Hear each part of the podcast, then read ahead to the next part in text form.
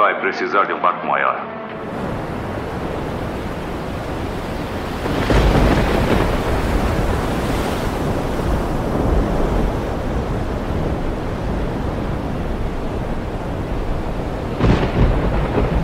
E aí, velhos e velhas, eu sou o Caio Hansen e você está ouvindo o TV de Tubo, podcast sobre TV das antigas que faz parte da revista Jogo Velho. E aqui comigo na cadeira do cinema. E aí, pessoal, aqui é o Matheus, o vilão do Central Pandora. E eu sou a Sora. Então rebobina a fita que hoje nós vamos falar de Tubarão. Me dê sua força, Pe... Hora de morfar! Cruze, cruze, cruze. Thundercat!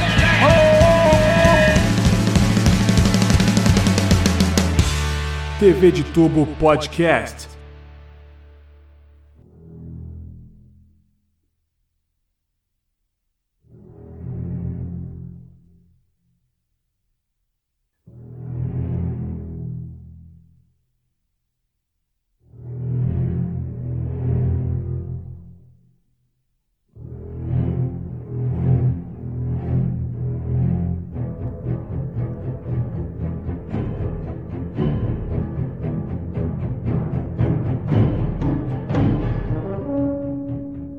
Galera, voltamos a falar de filmes aqui no TV de Tubo. E eu tava muito ansioso pra falar, porque, Sora, para pensar, a gente só tem um episódio dedicado a filme de verdade, assim, que eu- sem ser uma, um episódio de lista, né? Que é o filme do Super Mario que a gente fez lá no nosso terceiro episódio. Eu acho que é isso. Sim, começamos em Terceiro grande estilo, episódio. mas é claro que a gente tem que dar espaço para outros filmes, incluindo o que a gente vai fazer no futuro aí, Xuxa contra o Baixo Astral, né? Sora, estou decepcionadíssimo com, nós, com a gente, porque o Wade não está presente, ele está enroladaço com a, com a revista número 3. A pauta tava na nossa mão, a gente não fez o, o filme que a gente queria fazer, cara. Pois é, que Qual a tá, explicação pra isso? esse tá guardado para um momento especial. Deixa, deixa É, o é Wade que ele vai ver só. Na hora certa a gente vai gravar. TV de tubo 100, será? Episódio 100? Ó, é uma boa, hein? É, acho que merece, né? Um clássico do cinema desse, né? Pois é, isso aí não é pra ser. O Labirinto Brasileiro, né? Pois é, não é pra ser qualquer episódiozinho, não. Tem que ser um episódio assim, especial. Cara, e o Matheus, que tá aqui com a gente, mandou tão bem no episódio lá que a gente fez de filmes que nos davam medo. Falou tão apaixonado do, do, do, do crocodilo. É crocodilo o nome do filme? Eu esqueci Alligator. agora. Alligator, é. Que, cara, ele tinha que estar aqui pra falar de filme de bicho grande, né? Não podia ser outra pessoa pra falar. Matheus, seja bem-vindo. Matheus lá do Central Pandora junto com a Sora. Muito obrigado. E o Tubarão, assim como o Alligator, fez parte da minha infância, quando eu ficava em casa de tarde assistindo Sessão da Tarde. Os dois são tão, tão bem lá no fundo do meu coração. É, só acho que temos de um lado um grande clássico e um outro uma coisa mais trash, né? Mas eu entendi a comparação, né? A importância da tua vida, é, né? são, são dois bichos, são dois bichos grandes e a, a comparação Que para um pouco aí, mas que fez parte da minha infância. gente. né? É. verdade, é verdade. Caras, então a gente vai falar de Tubarão, clássico de 75 dos Steven, dos, olha, falar Spielberg, falei Steven, do Steven Spielberg. Peter Uma- Spielberg. Spitzer Spielberg. Você ia falar do jeito mais difícil possível. É, eu me enrolei aqui, acho que eu falei, ia falar o, o Steven Spielberg. É, ih, sei lá o que ia falar, galera.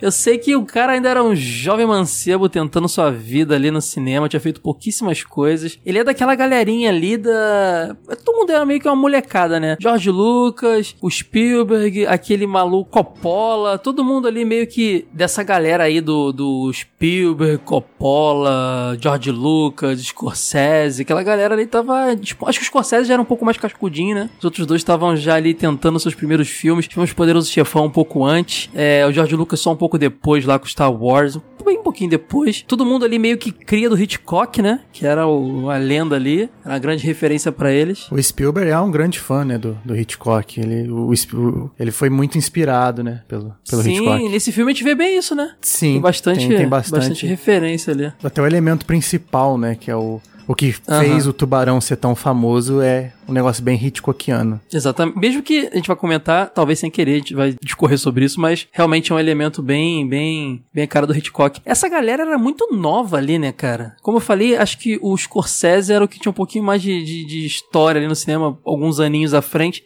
Eles eram meio que da mesma escola ali.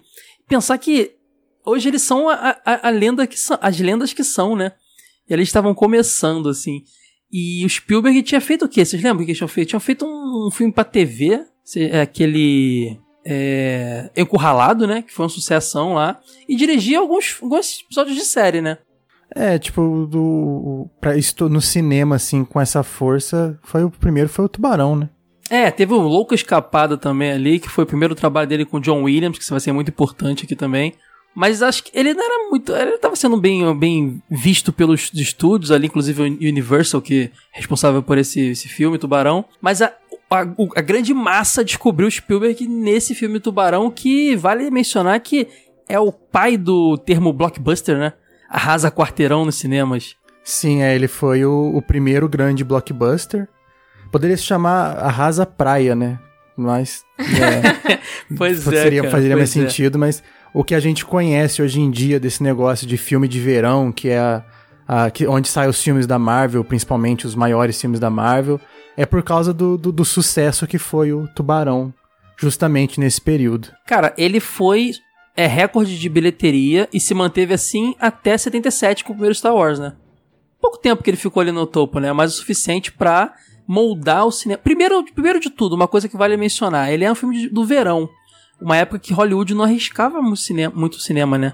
Não era muito visto com bons olhos. Faz sentido ser verão, levando em conta que é praia. Encaixa bem. E o filme, como eu disse agora, foi recorde de bilheteria, foi, como a gente falou, é, cunhou o termo blockbuster, porque realmente ele lotava os quarteirões, né? Das ruas, cara. As filas do cinema ficavam enormes com, com pra ver o tubarão. E tem muito também do marketing, né, cara? O filme teve problemas com, com, com grana, a gente vai falar já já. Mas mesmo assim, a Universal caprichou no marketing. Tinha publicidade no, hora- no horário nobre da TV americana. Isso aí não era pra qualquer filme, não, né? É, não, é um negócio bem. Foi, foi bem grande, né? Eles estavam. E é um pouco. Não é um negócio muito comum uma, uma empresa apostar num diretor que até o momento era considerado um iniciante, né? Era um. O Spielberg, igual você comentou, nessa época ele era só um rapaz tentando fazer o nome dele. Novinho. Novinho, Novinho, bem, moleque. bem moleque mesmo. Tinha acabado de largar a faculdade pra começar a fazer filme. Sim, sim. Então, Tem realmente. uma foto famosa dele na boca do, do tubarão mecatrônico. Já, já viu essa foto? já já Tá vi a foto deitadão lá. dele com, com óculos, tudo. Eu não reconheci, cara. Eu falei, quem é esse maluco aí? Você é o cara que fez, do, fez o robô? Aí depois eu falei, é ele, novinho, novinho narigudo, como sempre, novinho, com o cabelão, caramba. Inclusive- Sem boné. Inclusive, sempre tem no Facebook alguém comentando, falando que é um matador de tubarão com a, seu, a sua caça lá, exibindo a caça. Na verdade, é só Ah. o diretor do filme. E o pessoal, o pessoal cai nessa ainda, né, cara, até hoje, né? Cara, mas é porque também a gente tem que mencionar mais pra frente, até com mais calma, que o, a- o mecazinho lá, o robozinho tubarão, foi muito bem feito. E o fato de não ter efeitos especiais em computação gráfica, que a gente ia ver um pouco mais de Star Wars dois anos depois e tal, ser robô, ser, ser é, é, mec- mecatrônico ali, faz toda a diferença no filme, né? Assim como o Jurassic Park também mais pra frente, né? O Spielberg é malandro, ele sabe. que faz. Sim, ele sabe, porque querendo ou não, é, é um pouco até. A pessoa não pensa nisso de forma proposital, é um pouco do nosso subconsciente. A gente vê Uhum. um- um- uma criatura que é um robô, que é mecatrônico, até um cara na, de uma, de, usando uma roupa, que é o caso do Godzilla, o seu cérebro interpreta como algo existe ali, existe num plano que a gente conhece. Enquanto o efeito especial ele não causa esse efeito do mesmo jeito. É, você ainda ah, pelo menos agora tá mudando bastante isso com os trabalhos do Andy Serkis e o que a gente tá vendo. Mas até aí, Sim. até aí o, a primeira metade aí dos anos 2010 aí, você ainda via um boneco digital, você ainda via um desenho. É, você não entra assim como é entrar no, no tubarão. Você vê, saber que o cara tá sendo mordido, ele tá sendo interagindo com algo que existe, que é feito de ferro, de, de, de, de pano, não sei o que, que era o que tinha em volta dele. Pois é, e dentro da água também, que atrapalha mais a visão ainda, acho que deixa mais realista ainda, né? Ó, Não tá vendo com sinceramente, detalhes. se eu Ah. fosse uma atriz nesse filme, eu ia ficar morrendo de medo. Sabendo que é mecatrônico, eu ia Total, ficar cara. com medo. Cara, eu não sei vocês, e talvez até o filme tenha muito a ver, porque a gente vai comentar já já sobre as nossas primeiras experiências com o filme, mas esse filme foi muito responsável por eu ter medo de mar. Eu morro de medo de mar, cara. Eu via Free Willy, galera, e na minha cabeça, a qualquer hora, ele arranca a cabeça do menino. Caramba. A, a orca, cara. Ah, mas Porque a orca pra- mata, hein? Orca mata. A orca mata, mas a, a, a, eu ia falar a Willy. Willy não, né? Porque eu lembro que a orca era uma. Era, era Sasha, né? Era Sasha, né? O nome daquela orca famosa. Eu acho que era Sasha o nome, a orca que, que fez o filme lá e tal. Do Mas o- SeaWorld, né? Ou não? É, é, É. é, acho, acho que sim, acho que sim. Shimu, Mas né? o Willy, o Willy não, não fazia. É Shemu, isso aí, Shemu. O Shemui é o jogo do. Não, não é o Shemui. Não, não é é Shamu, né? não. Chamou, chamou. Shamu, é. Chama Shamu. E aí ela, ela é muito. Ela é muito. Era boazinha, não é fazer isso não. Mas o. Eu pensava toda hora que ia acontecer, cara. Que ia chegar igual o tubarão e arrancar a cabeça do menino ali. Mas, cara, esse filme, ele tem uma coisa interessante. Hoje a gente reclama muito de que todo livro que faz sucesso vira filme. Crepúsculo, um ano depois do filme sair, tava falando de filme. É, Harry Potter, blá blá blá. Cara, o filme foi, é um filme de 75 baseado num livro de 74. Então olha como é- no passado já rolava isso, né? Um, um livro que fez sucesso e tem uma história engraçada aí que não sei se é verdade, mas li por aí, que os dois produtores da Universal lá, o, o Richard Zanuck e o David Brown, vi- conversando, o David conversando com a esposa dele lá, Helen Gurley Brown lá, que eu acho que era eu não sei se ela era médica, psicóloga, sei lá. Ela, ah, não, ela era, ela era do, é, de uma revista Cosmopolitan. Ela fala do livro, ó, esse filme é um livro muito bom, daria um filme. Eles leram o livro e concordaram, e aí compraram os direitos. Ao ler o livro, assim, piraram. E realmente foi um livro que tava bombando na época, né? Então você Sim. vê que temos no passado uma história aí de um livro contemporâneo à produção do filme, né? Isso é muito ba- bacana, saber que não é coisa de hoje em dia. É, o Peter Benchley, né, o, o autor do livro, é, ele era um cara que entendia bastante de tubarão. Uma coisa que eu acho interessante, é, lendo o livro, porque esse filme ele traz muito do livro nele. Até umas simples referências ele tem, sabe? Ele é bem assim... Uhum. Eu ia querer te perguntar isso mesmo, Sora, se ele, se ele é bem fiel. Até porque o Peter ele é acreditado como roteirista, né? Junto com o Carl, Carl Got- Gottlieb, Gottlieb, eu sou péssimo com esses nomes, que foi o cara que escre- reescreveu algumas partes lá do, do, do livro, né? Então o cara é acreditado, então quer dizer que o cara participou. Inclusive, Sim, tem uma é. curiosidade aí, o Peter fez um personagemzinho, né? Fez um repórterzinho, não lembro Ah, o nome agora. Eu, eu não, eu não lembro. Ele é, repor- é o repórter que chega lá falando que as praias estão abertas, mas que tem um tubarão e tal. O cara fica com óculos Sim, assim. sim. É. É, o Peter Benchley, esse livro foi tipo um tiro no escuro, assim, sabe? Porque ele tava passando por uma situação muito difícil, assim, financeira, sem dinheiro e tal. E tava fazendo trabalho de freelancer. E tava tentando a sorte por aí, né? Que, é, principalmente antigamente, que freelancer era tipo você ser desempregado, assim, não era Uhum. uma Ah, coisa. ainda, é- ainda é meio assim. Eu, eu, eu É. fui freelancer há muito tempo. Era tenso. Era tenso. Não sabia se dá pra pagar as contas naquele mês, mas é tenso. Aí Mas ele, ele queria escrever um livro assim, só que não queria uma coisa muito ficção. E ele acabou vendo uma notícia de um pescador que pegou um tubarão branco de 2 quilos. De 2 quilos, não. 2 mil quilos. Pegou um tubarão de 2 Caramba. mil quilos em Long Island. E foi daí que veio a, o estalo inicial pra ele criar o tubarão. Só que. Tira uma dúvida com vocês. O Ah. tubarão, rapidinho antes de você continuar, é- é possível esse tamanho de tubarão ou ele tem alguma uma coisa meio, meio anormal no filme? Porque no filme não tem nenhuma explicação de tipo, ah, foi uma radiação, nada. É simplesmente um tubarão grande, É, né? ele simplesmente é um tubarão que, que era muito grande, mas eu não sei, porque o tubarão branco ele tem aí por volta de 6 metros, né? Ele, ele não é Bom, um... de qualquer forma, não é nada que tá roteirizado no filme, né? É, Só- não. É, pois é. É, nem no filme, nem no livro ele tem qualquer elemento assim sobrenatural, alguma coisa assim. É só um tubarão muito grande num lugar que ele não deveria estar e consequentemente matando muita gente. Mas o engraçado também dessa história toda, cara, é que os dois produtores depois é, relataram naquele. Teve um documentário depois, quando o filme fez não sei quantos anos, 30 anos, algo do tipo. Teve um documentário, entrevistaram uma galera, e ele fa- eles falam que. Se eles tivessem lido pela uma, seg- uma segunda vez o livro, sem o hype, sem assim, tá na, hypado lá, eles não teriam comprado os direitos. Porque só a cena do tubarão pulando no barco já era uma coisa inimaginável pra época, né? Aquela produção ali. Então eles já ficaram um pouco preocupados ali, mas, mas aí já tava rolando, já tinha grana. Inclusive, vale mencionar que o filme ele tinha uma previsão de gasto de 4 milhões, que era coisa pra caramba pra época, e gastou 9 milhões.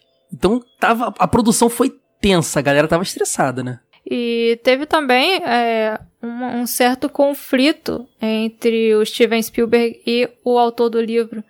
Porque. Ah, rolou isso? Sim, porque o autor do livro ele é muito preciso, sabe? Ele Hum. tentava manter a história dele assim, mais dentro do realismo possível. E o Spielberg fez esse filme é, mais maluco, assim, né? É, é um filme, entre aspas, realista, mas ele tem coisas assim mais exageradas, digamos assim, sabe? E... Tipo um policial querendo matar um tubarão com a pistola? Tipo isso, né? Tipo isso. Aí tá o autor falou, mas tá, tá muito errado isso aí. Não... isso não existe, mas o Spielberg falou. "Ah, uma história igual a sua não vende. Tem que mexer, tem que tornar ela um filme. É, tem- filme é filme, livro é livro, né? Sim, é. Temos que, convenhamos que, né? E, cara, teve muito estresse também em várias coisas. Por exemplo, o Spielberg quis gravar o filme no mar. Mar Atlântico, se não me engano, Oceano Atlântico. E geralmente esse tipo de coisa era pla- planejada se fazer em lagoas grandes ou em tanques, né? E ele dizia que a água não, tinha- não teria a textura correta, a agitação correta. Isso trouxe muito estresse, cara, porque os caras foram pra uma ilha meio isolada, é, era calor pra caramba. Tem uma curiosidade que a gente falou que ficou caro: o mecatrônico lá, o robô, eram três robôs e eles davam problema o tempo inteiro. Ele tinha dias que só alguns segundos de, de filmagem que, que era, dava pra salvar. Um desses três tá no fundo do mar até hoje, né? É mesmo? É, um, um deles eles perderam durante a gravação. Tipo, o, o robô começou a ficar pesado, encharcado, deu defeito e ele afundou. E do jeito que afundou, deixaram. Eles não conseguiram recuperar. Provavelmente não tem mais dessa, é só me- é, metal, né? Só que seria muito engraçado um cara tá mergulhando lá e ver um tubarão afundado ali, dá um Ah, medo do ima- caramba. Mas eu, eu ia ficar muito feliz. Imagina você tá lá num mergulho ocasional e encontra a carcaça do Bruce lá, depois você leilou aquilo no eBay. Meu Deus do céu, dá pra Ah, viver é, a vida Bruce inteira. Era o, nome, era o nome que eles deram pro tubarão do filme, né? Assim, Sim, dos bastidores, né?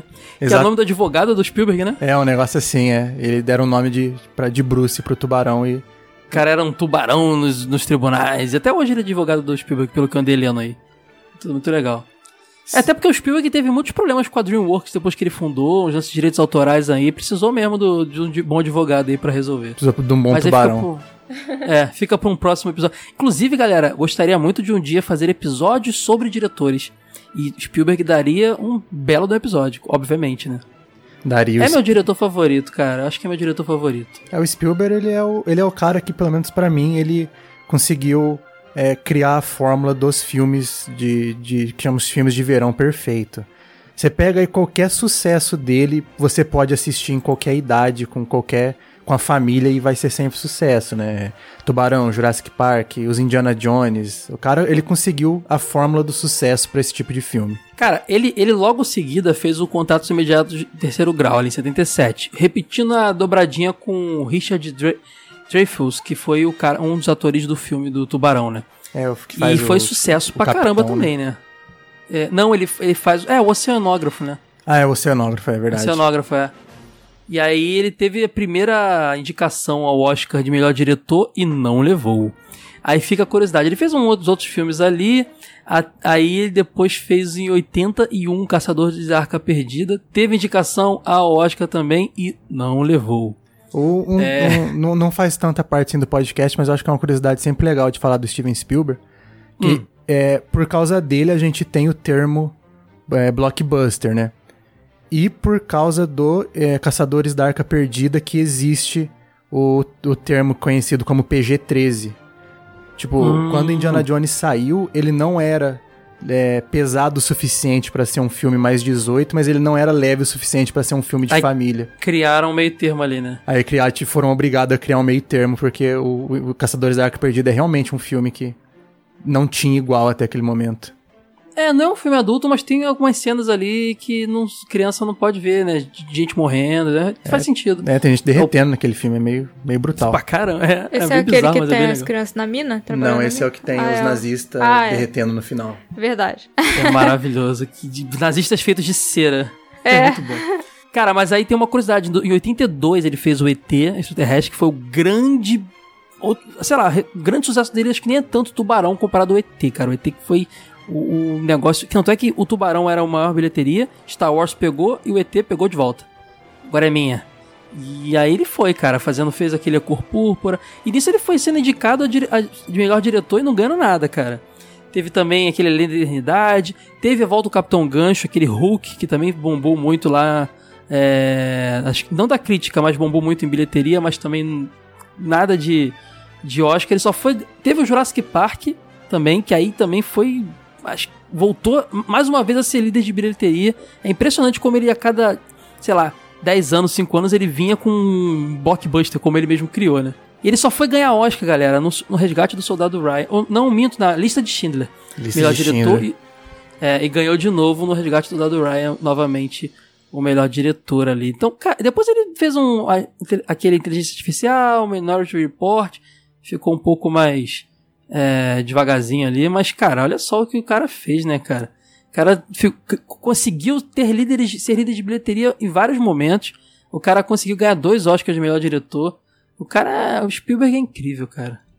É impressionante. Tudo isso antes de terminar a faculdade, né? Eu não sabia disso, sério? Não, o... Molecão? Não, não molecão, mas ele largou a faculdade pra fazer os filmes, né? Hum, E ele entendi. começou a engatar muita, muito, muito filme um atrás do outro. Aí ele conseguiu, ele conseguiu fazer meio que um, não é um acordo, mas ele conseguiu apresentar tipo um TCC pra terminar o curso dele, foi o Lista de Schindler.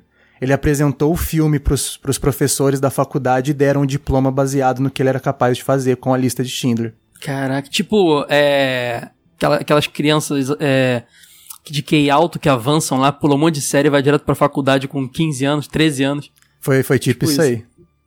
Cara, é engraçado que essa lista de Schindler era um filme que a- ele tem várias curiosidades, a gente vai falar um dia também. A gente acaba falando muito dele porque é importante falar desse cara. É, tem o fato de ser um filme preto e branco, numa época que não se fazia mais filme preto e branco. Tem o fato de. é, não é um filme pra ser blockbuster, era um filme artístico, um dos primeiros dele ali que ele parou. E era a realização dele, falar do, do holocausto, falar disso pra ele era importante. Então, e era um filme pra ganhar Oscar, né? Ele falou, pô, ninguém quer me dar Oscar com blockbuster, vou fazer um, filme arte. Aí ele O cara ganhou. ganhou aí. E tem É. uma história que eu não sei se é. Se eu não, não, não vou não, não sei se vou dar pra confirmar ela, mas parece que ele não aceitou dinheiro pra fazer esse filme, né? Ele acredita. Eu acho que eu acho que tem essa parada de É, ele, falar tem um negócio que ele falou tipo, que é. ele acreditava que ia ser dinheiro sujo de sangue, assim, não era, um- não era algo que ele queria. O Spielberg tem, ele é judeu, né? Ele tem família que sofreu no Holocausto, né? Então, eu não tenho certeza, mas eu acho que sim. Acho que é por isso que o filme é a história é tão importante pra ele. Outro filme muito a gente falou desse filme no episódio Filmes que nos fizeram chorar. O Wade falou desse filme. Sim, esse, E é um o, filme Wade, que merece episódio. o Wade apelou Hum. demais. Já- Os filmes do Wade foram. Nossa, eu, Foi, eu tava nossa. pensando em filme infantil. É o Wade veio só com pancada. É que eu acho que o Wade chora, é difícil de chorar. Então tem que ser realmente muito pesado pra ele chorar. Eu chorei com A Cura, eu chorei com Conta Comigo.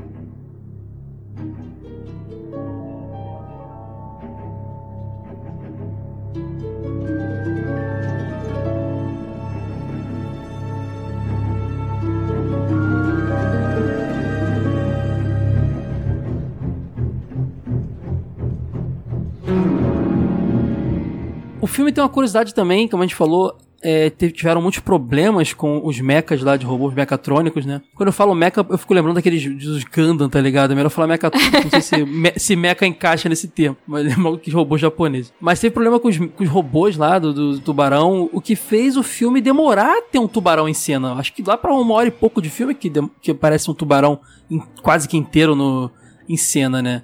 Sim, a Mais ou ideia, menos isso, né? a ideia deles era ter tubarão durante o filme inteiro, mas como não tinha Uhum. como gravar, não, não, eles não conseguiram. Foi até que deu aquele negócio, né? Que aí o, o Steven Spielberg teve a inspiração lá do, do- da inspiração dele, que é o Hitchcock, pra, pra resolver esse Aham. problema. Que é aquele suspense que não mostra exatamente o que, que tá acontecendo.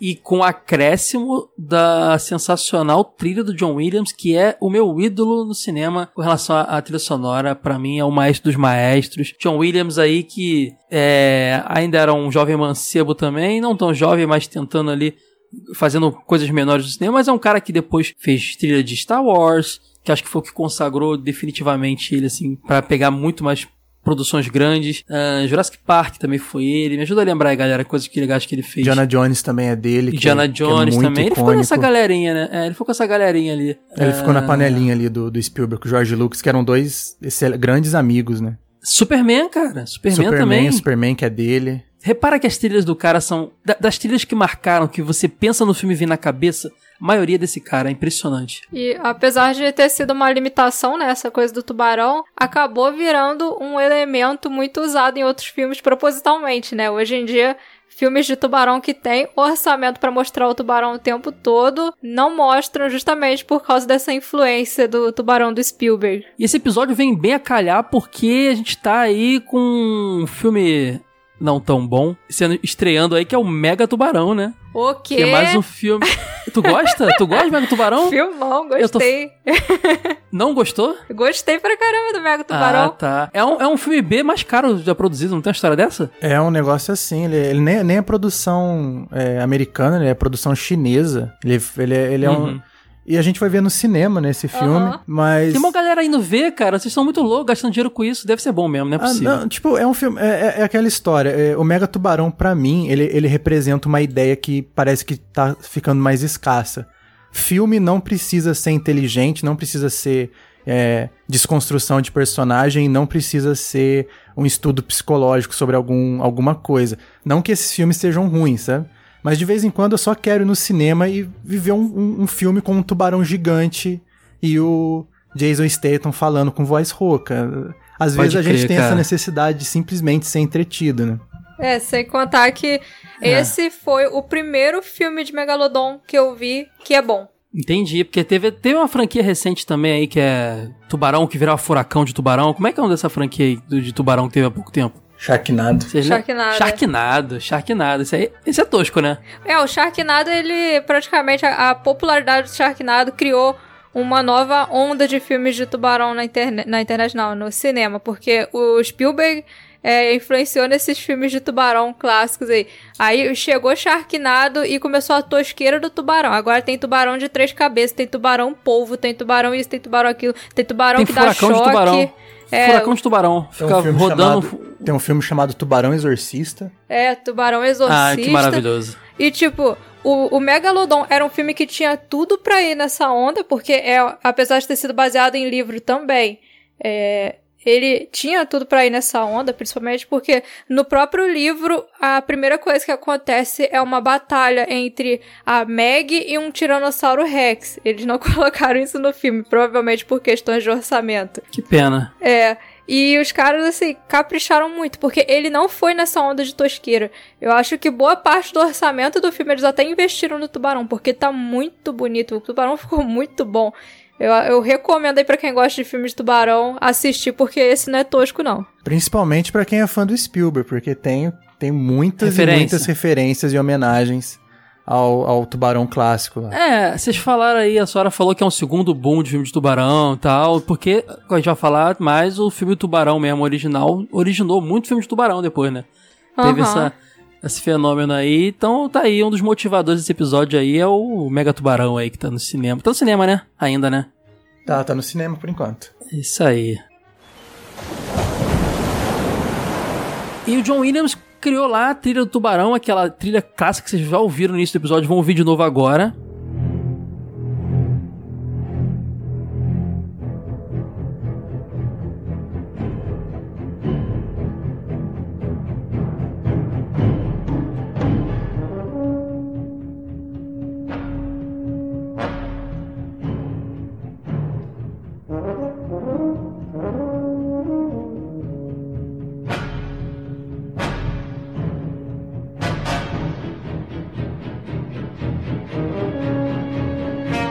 É uma trilha que a princípio eu li, vi, não, sei, não vi nenhuma entrevista, mas eu li falando que o Spielberg de, de cara achou ruim. Ele falou, cadê o resto?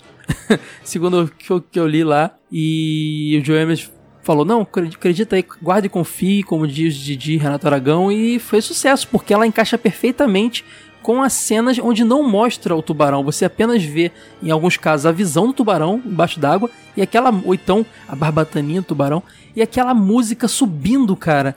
E sabe que vai morrer alguém.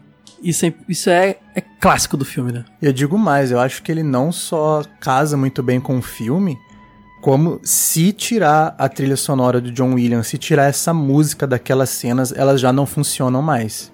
Cara, tem um lance desse no YouTube é, tem um, não vou lembrar agora, eu vi um vídeo há um tempo atrás de cenas emblemáticas do cinema com outras trilhas. Cara, aquela primeira aparição do Darth Vader, é, quando ele vai enquanto fala lá com o general e tudo mais, com uma música mais, menos. Outra música, uma música mais, mais genérica. Cara, a cena perdia 99% do peso. É impressionante isso, cara. E John Williams é o cara, né? Eu gosto muito dele. Meu Deus, o maestro incrível. John, John Williams é insuperável, né? Insuperável, insuperável. Tem um monte de cara bom aí, cara, que fez muita trilha bacana, mas ele eu acho que não tem erro, né, cara? Não tem a trilha dele que você fala, pô, é, é ruim isso aí. Tem, tem até, até o Hans Zimmer tem algumas trilhas que não são tão, tão re recomendadas e o John Williams você não consegue pensar em nenhuma. Tem outro, um que eu gosto muito, por exemplo, que é o Ennio Morricone, que... Dos, dos, dos faroestes, né? Isso, dos faroestes. Né? Eu acho, acho as trilhas dele fantásticas. Ele foi indicado ao Framboesa de Ouro pela trilha da coisa, né? O Enigma de Outro Mundo. Tem uma, uma, uma, uma música dele, que é aquela que ele usa uma gaita, que é, não lembro de qual filme de faroeste é, que o Muse, uma banda que eu adoro, já falei aqui, toca sempre essa, essa o, acho que o, o baixista toca essa, esse trechinho, que eu acho que é maravilhosa essa, essa trilha. Sabe qual é? Que é, é, que é, que é, é muito tocada quando vai ter o duelo dos cowboys. Sempre toca essa música no, no, nos desenhos animados e tudo mais. É a trilha do Três Homens em Conflito. Isso, é, isso mesmo. Também conhecido como o Bom, o Mal e o Feio. Que eu adoro esse título, por sinal. e o filme é incrível, aquele. Sérgio sim, Leone sim, era sim. muito bom. Pô, tem que, temos que falar. Caramba, olha, a gente já falou aqui uma vez que queremos fazer um episódio sobre filmes de zumbi. Filme de, de faroeste, cara. Filme de faroeste, episódio perfeito. Hein, Sora? Hein, Matheus? Dá pra falar de muita coisa. É, eu, eu, vontade de fazer. eu topo, se me chamar, eu, eu tô indo. Eu, eu realmente adorava Pô. ver esses é, faroeste espaguete, assim, essas coisas bem por mim, se for, sendo cinema, tu tá dentro, cara. Tu, tu, já provou aí seu, seu, seu talento aí no assunto, cara. Você quebrando vários galhos nossos aí. Por mim, você não, não, sempre tá aqui quando vou falar de cinema. Muito obrigado. Fiquei até um pouco envergonhado, né? é, sobre os, as produções, a gente falou um pouco lá no início que você comentou que sendo lento, sendo devagar, às vezes é melhor. Essa lentidão no, na produção, é, fez com que o negócio fosse um pouco mais lapidado, né? A gente comentou aqui o fato do tubarão não aparecer o tempo inteiro é, o corpo do tubarão, né? Tem uma cena, a gente vai falar das cenas mais pra frente, que o protagonista tá sentado numa cadeira de praia e ele vê um menino ser morto na, na água e é um lance meio Hitchcock, né? Meio, acho que é aquele Vertigo, aquele filme dele que tem uma cena igual, que é o, o zoom na cara do maluco enquanto o fundo se distancia, sabe? Sim, Você lembra dessa cena? Sim, sim. Eu, eu esqueci o nome dessa técnica exatamente, mas é quando você aproxima a câmera do, do personagem enquanto puxa o zoom para trás. Sim. E ele causa cara, aquele é... negócio de vertigem, de. de... Aquela cena é Sim, é fantástica. É uma cena é... de dois segundos, mas é incrível.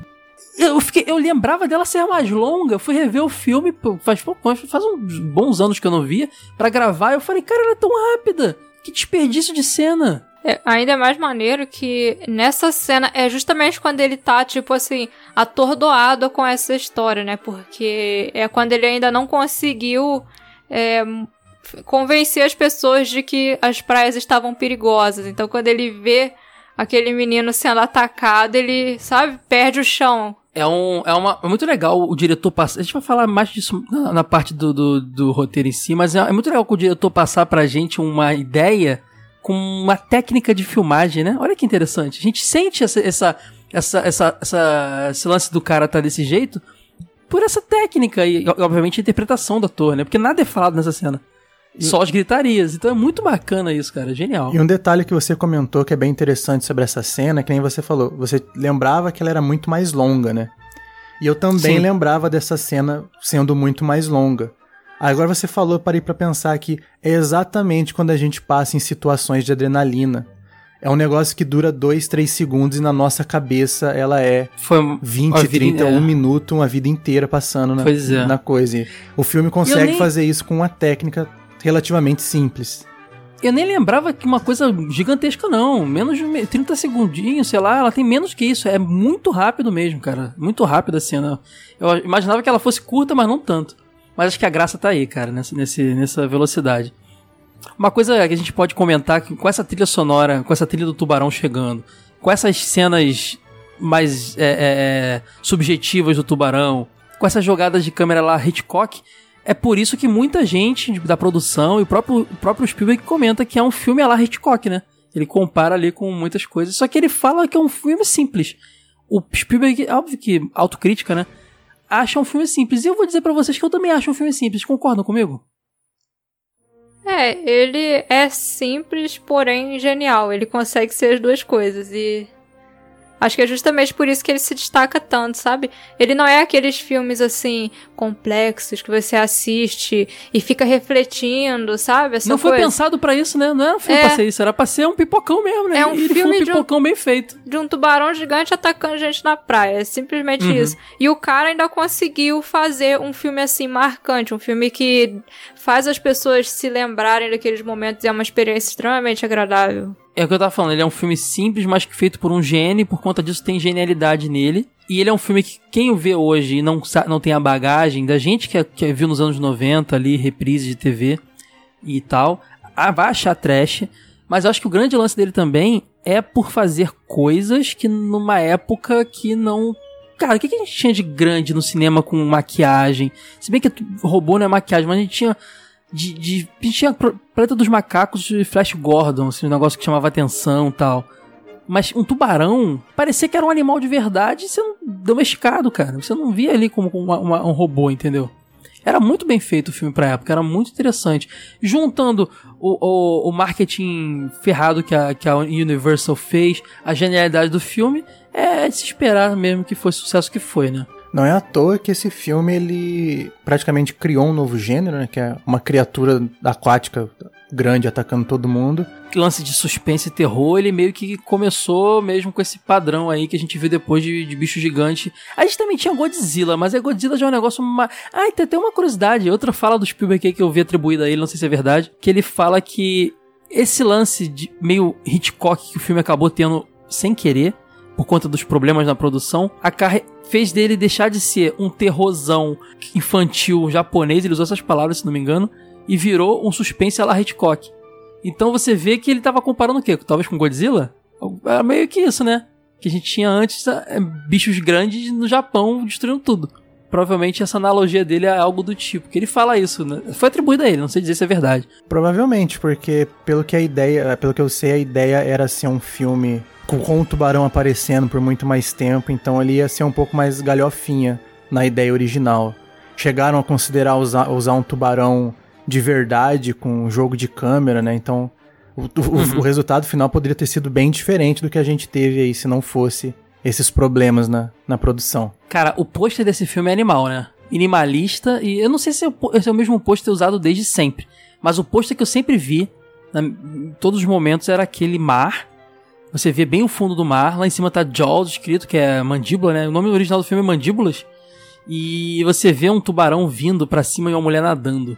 E, e é isso. E esse filme, pôster foi replicado em várias comé- comédias e coisas do tipo. E é animal esse pôster, cara. É minimalista e diz tudo, né? Sim, é porque é sempre a ideia principal, assim, desses filmes de. A ideia de principal de um ataque de tubarão em um filme, né? O tubarão vindo por baixo, assim, é, em linha reta, e a pessoa nadando lá, tipo, sem saber. Apesar de que na cena, que é a cena inicial do filme, a menina sabe bem que o que tá acontecendo, mas.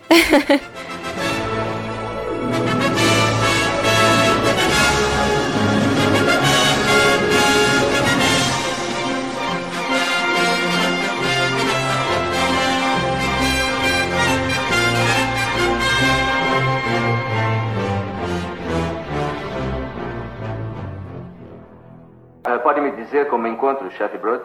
Quem é você? Matt Hooper, sou do Instituto Oceanográfico.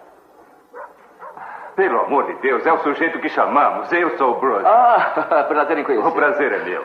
Escute, eu sei que está com as mãos cheias Em que agora, podemos mas ser úteis? Eu acho que a melhor coisa que posso fazer já é ver os restos da primeira vítima, a garota na praia. Certo, ótimo. Me acompanhe então. sim. Claro. Esperem só até esses idiotas chegarem perto dos rochedos. Aí vão achar graça. Vão desejar que os pais nunca tivessem conhecido as mães deles quando começarem a ficar encalhados e a bater nas pedras. Vamos mostrar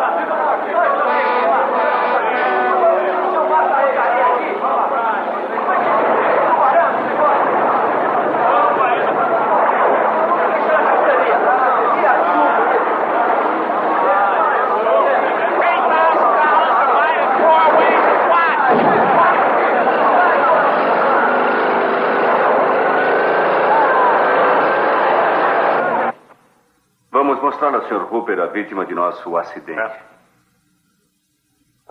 Ah, vítima identificada como Christine Watkins, jovem, branca. É, e aqui está a versão oficial. Provável acidente de barco. Pronto. O peso e a altura da vítima só podem ser calculados dos restos parciais.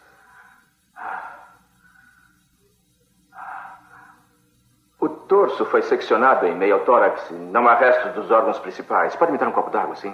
O braço direito foi arrancado à altura do cotovelo com perda maciça de tecido na musculatura superior. Ah, muito obrigado. Osso parcialmente exposto permanece. Isso não foi acidente de barco. Já notificaram a guarda costeira? Não. Só a jurisdição local.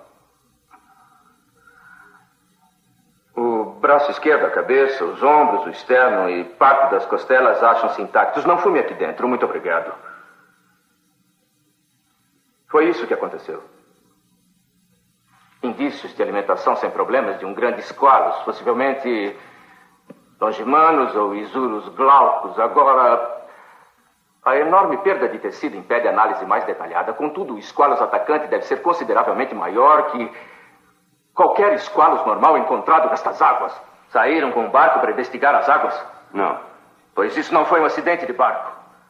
E não foi uma hélice. E não foi um recife de coral. E não foi Jack o estripador também. Foi um tubarão. Antes de começar a falar do filme, quero saber de vocês, primeiro contato que vocês tiveram com esse filme. Matheus, você, cara, qual a lembrança mais antiga com o Tubarão? Olha, a minha lembrança mais antiga com o Tubarão é na sessão da tarde. Eu, eu lembro de. a- provavelmente foi a primeira vez que eu vi esse filme, foi passando. Eu não vou ter não tenho certeza agora se é na sessão da tarde ou se é algum outro programa que passava filme de tarde. Mas eu vi na televisão com o meu pai e com a minha mãe. E foi meu primeiro Uhum. contato com esse filme. Cinema em casa, talvez, né? Eu também não tenho certeza, não, cara, de, de onde ele passava. É, Eu não. sei que foi naquela era que televisão de tarde na TV aberta não tinha lei, não tinha regra. E você, Sora? É, então, eu também vi o filme no cinema em casa e ele me marcou bastante, porque se tem um bicho que eu gosto é tubarão. Eu sempre adorei tubarão. Inclusive, eu vou contar uma história um pouco engraçada agora. Eu sempre gostei muito de tubarão, e quando eu era criança, tudo que tinha tubarão eu via, inclusive documentários. Eu não entendia muita coisa, mas eu via, porque eu queria ver os tubarões nadando. E em um desses documentários, é, o cara, o narrador, comentou que o tubarão é atraído pelo sangue. Só que, tipo, ele, Uhum. ele explicou muito mais coisas, mas o meu pequeno cérebro, né, infantil, só pegou essa parte. Ele é atraído por sangue. Um belo dia estava eu na praia lá, na minha boiazinha, porque eu não sabia nadar. E eu me afastei um pouquinho, a um ponto que eu não conseguia botar o pé mais no chão. Tipo, um adulto colocaria o pé no chão, mas eu não colocava, porque eu era bem pequena. Uhum. E eu tava assim nadando. Aí apareceu um peixinho morto, cortado pela metade do meu lado, sabe?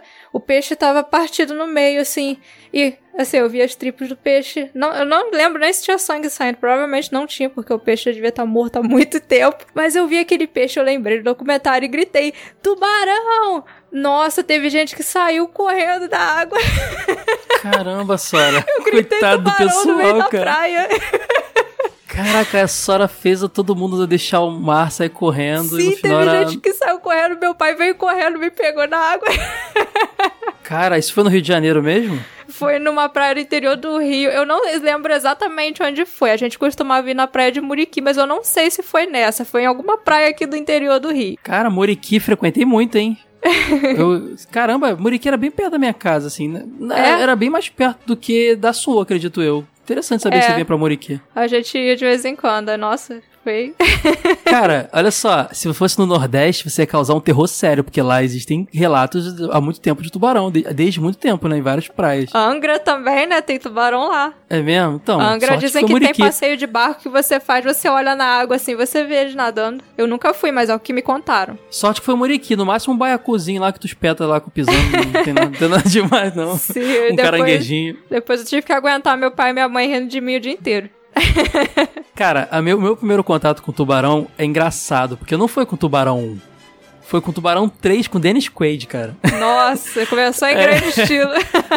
É, cara, foi também cinema em casa, alugou, não sei. Filme de 83, o filme já é velho, cara. Todos os filmes de tubarão são velhos, é impressionante. Eu lembro que é, depois de ter visto o primeiro Tubarão, eu cheguei a ver na sessão da tarde o Tubarão A Vingança. É o quarto É o filme. quarto filme. Olha o nome, cara. É o, que, é o tubarão que tava se vingando dos humanos ou os humanos É, do é o, tubarão? mesmo, é o mesmo tubarão do primeiro que Ah, tava. que loucura. ele ficou pistola, que mataram ele. Tipo, não, não mataram, deixaram ele todo deformado e ele volta pra assombrar a família do Brody, que é o policial do Que primeiro filme. maravilha, cara. Não, assim, vamos deixar claro, a gente vai, depois do- de falar do filme, falar um pouquinho mais dos outros, mas eles não são tão... re- O segundo talvez um pouco mais relevante, tem o, Rob- o, o Roy Shader lá também e tal, mas não tem Spielberg.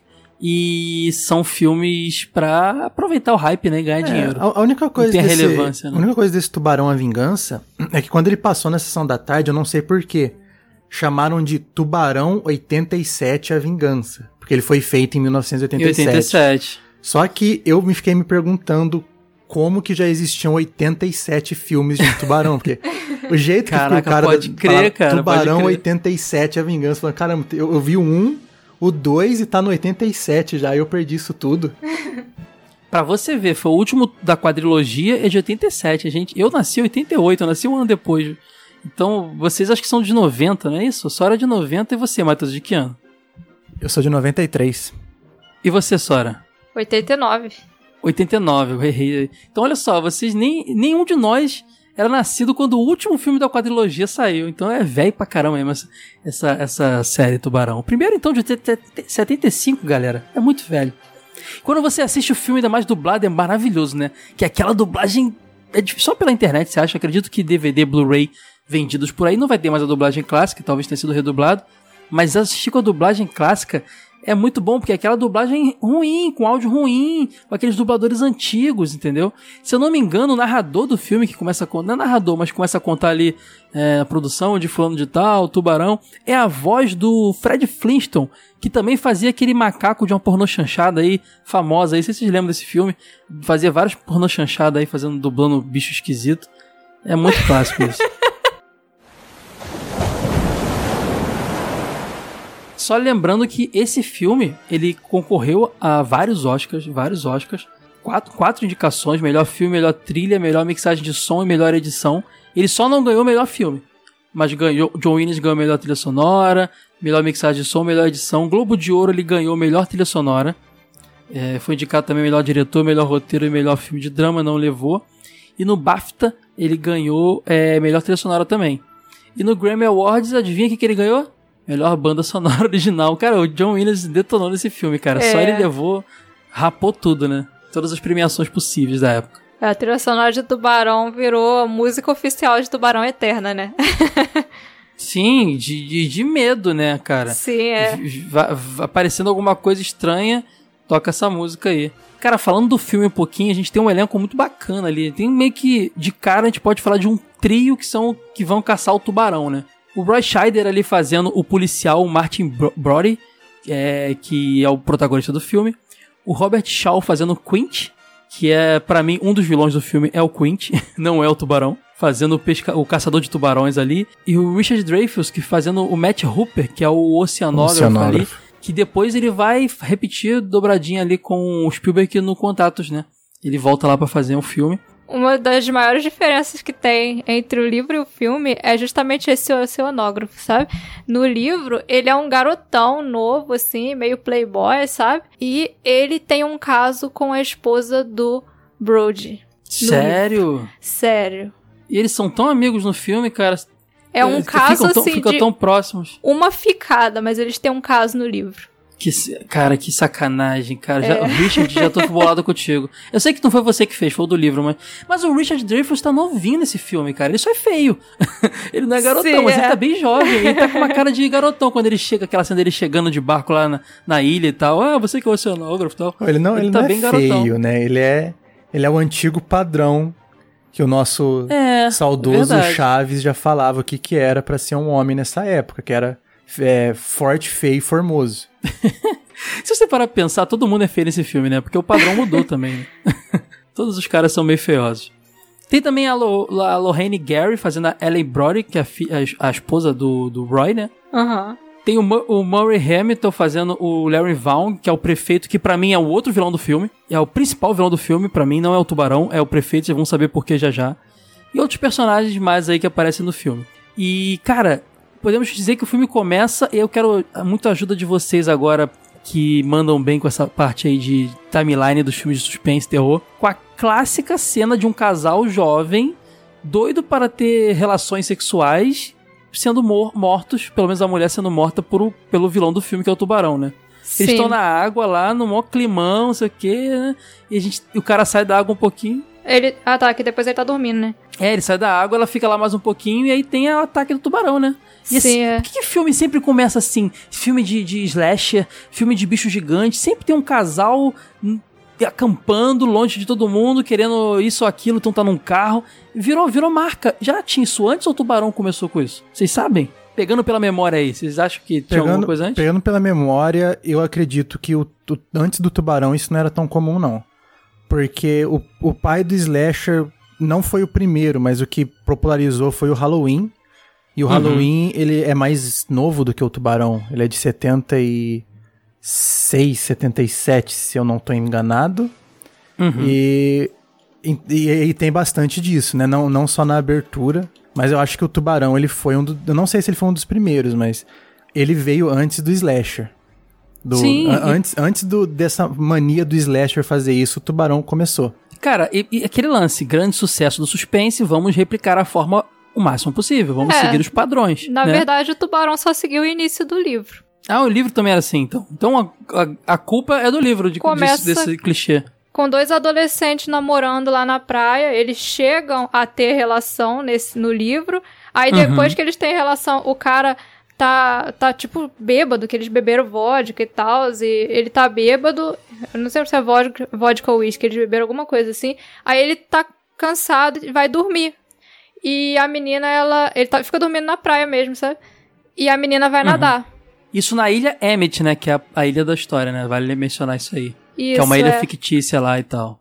Aí ela tá nadando lá tranquilo, só que o tubarão tava assim, repousando perto dela, né? Porque no livro até explica que o tubarão, ele tem um repouso, porém ele não pode parar como os outros peixes, porque ele não tem a bexiga de flutuação e um outro negócio lá, então ele morre de uma coisa chamada anoxia. O tubarão, ele nunca fica parado, ele sempre tá em movimento, isso é constante. E ele Sora, tem algum Ah. episódio da gente do jogo Velho TV de Tubo que não tenha curiosidade biológica da Sora? Acho que não, né? acho que Todos não. hein? você vem falar de algum bicho, cara, explica tudo do bicho aí, impressionante. Você tinha que ter feito biologia na, na, pra estudar biologia. Leva jeito. Fica a dica aí, hein? Se tudo der errado, vira bióloga. Vou virar bióloga Sora, vou matar um canal de biologia.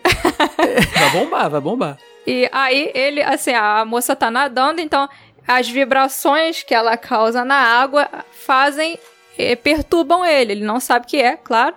E ele fica, ele vai lá ver o que que é. É nessa que, que ele mata ela. Só que o cara, ele não entra na água em momento algum.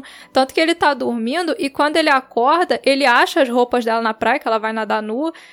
E pensa, poxa, ela, ela entrou, Se foi afogou, dormir. é. Não, ele pensa assim, caraca, ela foi dormir, me deixou aqui, dormindo aqui fora, fica até meio chateado. Aí quando ele entra na casa e não acha ela em lugar nenhum, aí que ele percebe, opa, tem alguma coisa errada, a menina desapareceu. Bem cara do, do, do, do que a gente vai ver no futuro aí com esses filmes de slash, de bicho e tudo mais. Ó, a atriz fazer a, a Susan Backli- Backline e ela tem uma curiosidade dessa cena.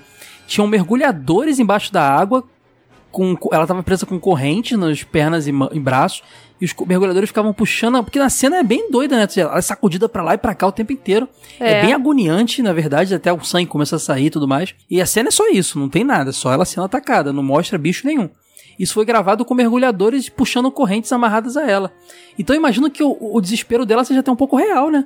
Porque é. olha que agonia, você tem um monte de cara embaixo d'água puxando correntes presas a você. Deve ser é uma bem cena bizarro. bem agoniante.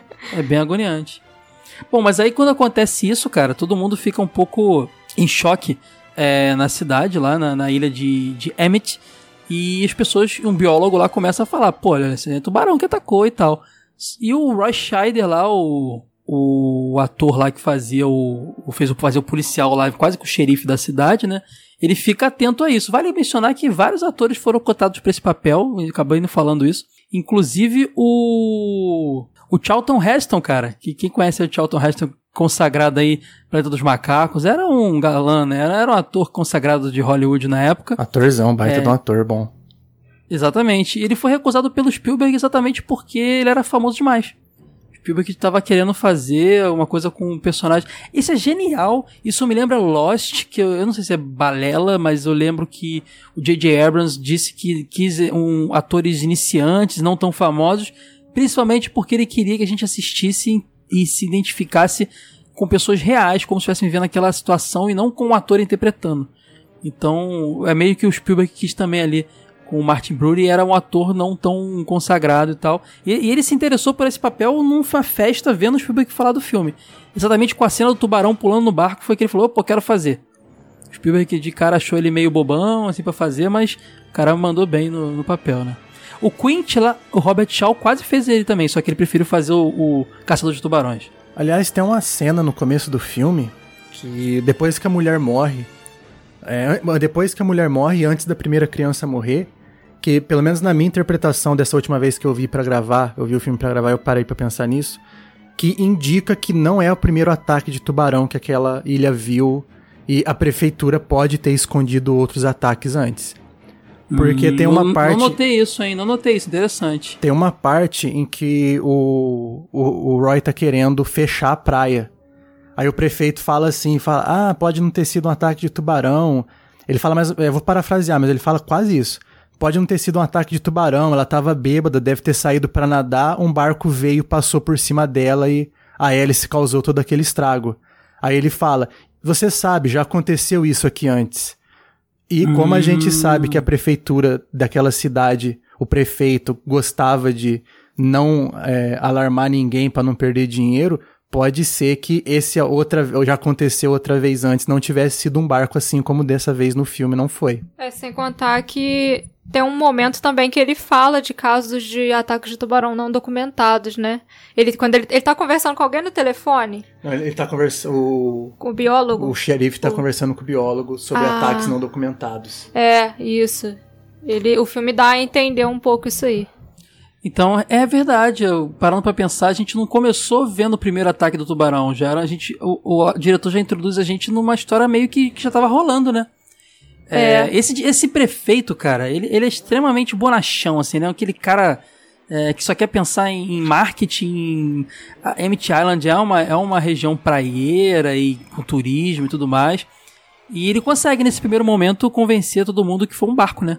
Que, é, ele... que ela morreu no acidente ali, né? Ele consegue, mas não é só ele que é ruim, não, viu? Aquela cidade inteira era ruim. Porque. é verdade. É, porque cara. tem a parte, até a parte que o. Depois do ataque do menino, que eles vão fazer uma reunião para ver o que, que, vão fazer. Aí o, o, o, Roy fala: Ah, eu vou fazer isso, vou fazer aquilo, eu vou alertar a, a guarda costeira, eu vou botar ponto de observação. Aí a primeira pergunta que uma mulher faz: Vão fechar a praia? Aí ele fala, vamos, aí todo mundo faz aquele, ah, coletivo. É, porque que acontece? Depois desse lance do, do, de ser dito que era um, era um acidente com um barco, é, o Roy não fica muito satisfeito com isso. Tanto é que tem muitas cenas dele com a esposa, a esposa dá uns conselhos para ele, ele tá sempre refletindo, a gente fica bem vendo a história dos olhos do protagonista. E norte-americano adora botar policial como protagonista, né? Impressionante. Mas tudo bem, vamos voltar aqui pra história. E aí, cara, acontece um novo, um novo ataque, né? Que é quando você falou aí, eles estavam na praia. E tem uma curiosidade aí. Eu tava lendo que isso foi um tabu quebrado em Hollywood. que o Spielberg mostra uma criança morrendo no filme. É, Isso era meio que um tabu, né? Criança morrendo e de forma bem agressiva. sim. Que é a famosa cena que a gente falou que meio Hitchcockiana lá, que é o. é, ele tá sentado na cadeira de praia quando ele vê o garotinho sendo atacado e tem aquele zoom no rosto dele, o fundo distanciando, e ele vai correndo pra tentar ajudar, e todo mundo corre da água, assustado pra caramba, né? Mas sabe o que que acontece é, nessa questão deles ficarem assim com medo de fechar as praias, o- os empresários todos se reunirem lá na delegacia para falar sobre isso? Porque Emmett é uma cidade que ela depende do verão.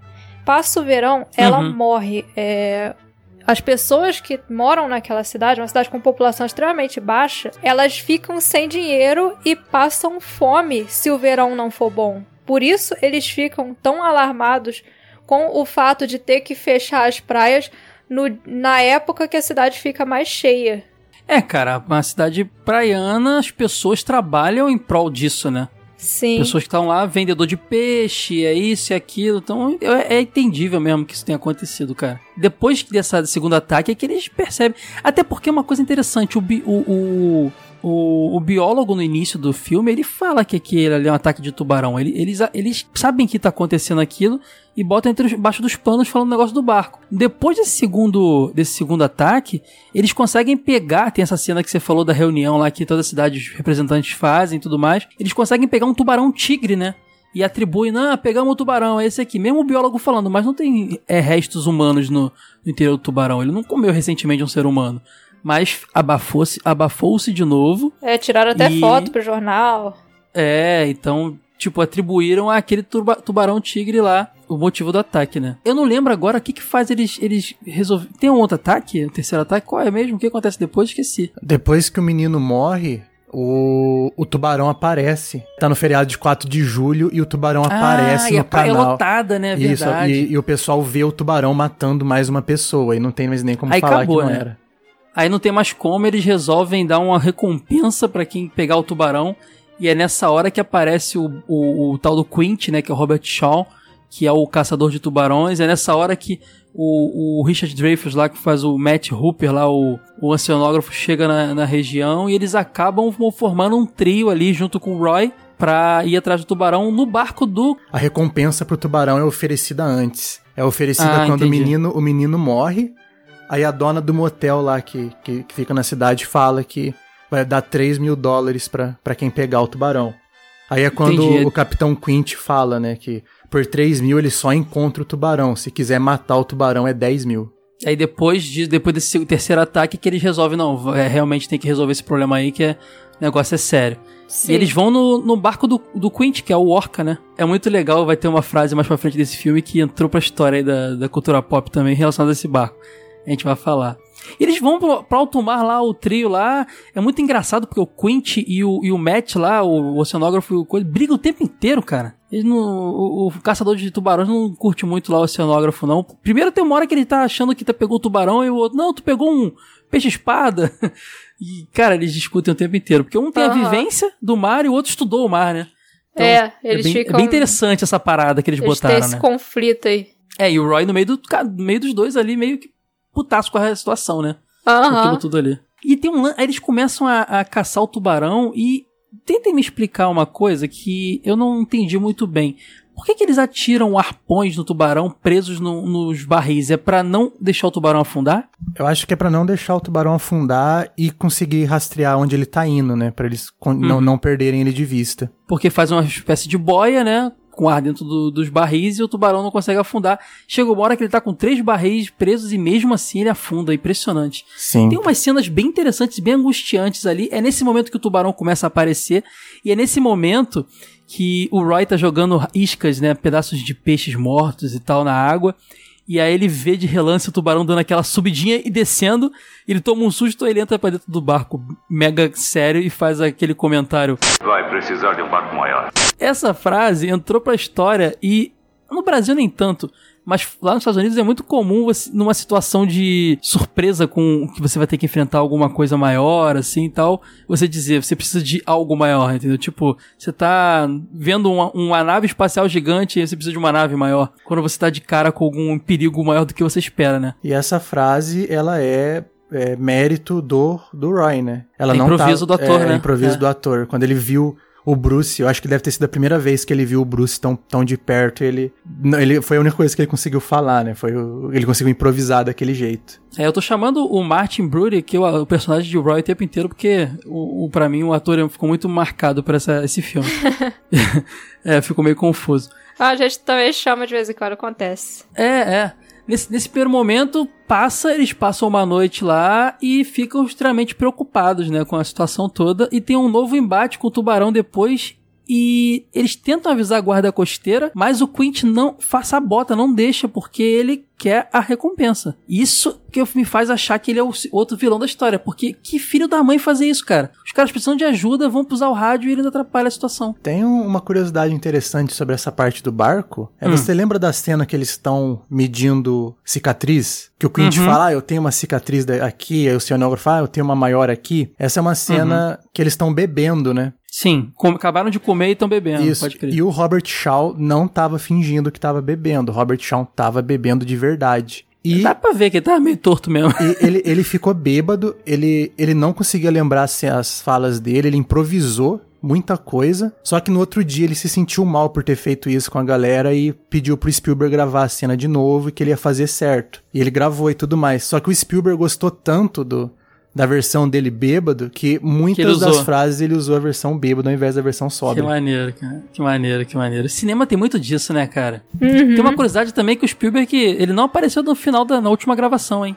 Ele tava com tanto medo da galera afogar ele, de irritada com os problemas da produção, das escolhas de, de set dele e tal, que ele não apareceu. E dizem aí que virou uma, virou uma tradição dele não ir na- no último dia de gravação dos filmes aí. Não sei se ele achou que isso foi um, um amuleto de sorte, mas acabou virando tradição. Não sei se é verdade também, né? Boatos aí que eu li pela internet.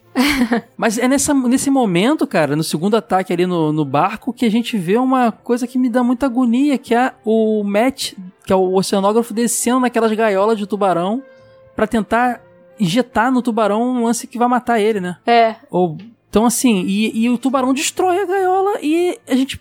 É super agoniante, porque ele consegue fugir mergulhando mais. Porque ele tá com uma roupa de mergulho. Então, cara, olha que doideira. A gente não sabe o que aconteceu com ele. Ele simplesmente foi pro fundo. Entendeu? É muito, muito claustrofóbica essa cena e agoniante, né? Eu tenho muito medo de alto mar, gente. Tenho muito medo de alto mar, então pra mim esse filme é bem difícil de assistir. É esse. Então eu, eu recomendo que assista Medo Profundo. É um filme recente, mas Tô é um dos filme. melhores filmes de tubarões recentes. Ah, eu não me dou muito bem. Como eu disse, a Free, Free Willy já me deu medo, imagina essas coisas aí. Mas depois a gente tem uma das cenas mais legais, que é o tubarão finalmente pulando no barco. Ele começa a destruir o barco. A gente tá resumindo bem o filme, hein, galera, que tá ouvindo aí. A gente não vai contar detalhes do filme assim, porque a gente quer que vocês assistam também. Mas ele pula no barco, que é aquela famosa cena do livro que todo mundo tava com medo de fazer essa cena. E ele devora o Quint, e eu fico tão feliz nessa hora. Ele acaba com o caçador de tubarões chato pra caceta, o cara chato. E a gente tem lá o, o, o, o Martin, policial, extremamente acuado. Depois de deles, do, do embate deles, o tubarão já tá com o arpão agarrado no corpo, sangrando. O barco tá afundando, que o tubarão detona o barco. Uma coisa que a gente não comentou também é quando eles resolvem finalmente ir atrás do, do tubarão, tem aquela cena do deles encontrando um dente de tubarão branco agarrado num barco afundado, lembra? Lembra, e tem, tem até um jumpscare nessa cena. Isso mostra que o tubarão é grande o suficiente para afundar barcos, né? Então a gente já esperava que algo assim poderia acontecer. Mas nesse momento é muito agoniante porque o Martin, ele- o barco tá quase todo afundando já, ele tá na. na como é que é nome daquele negócio? Aquele, a torrezinha do barco. Ah, é, né? aquela é parte. no mastro, né?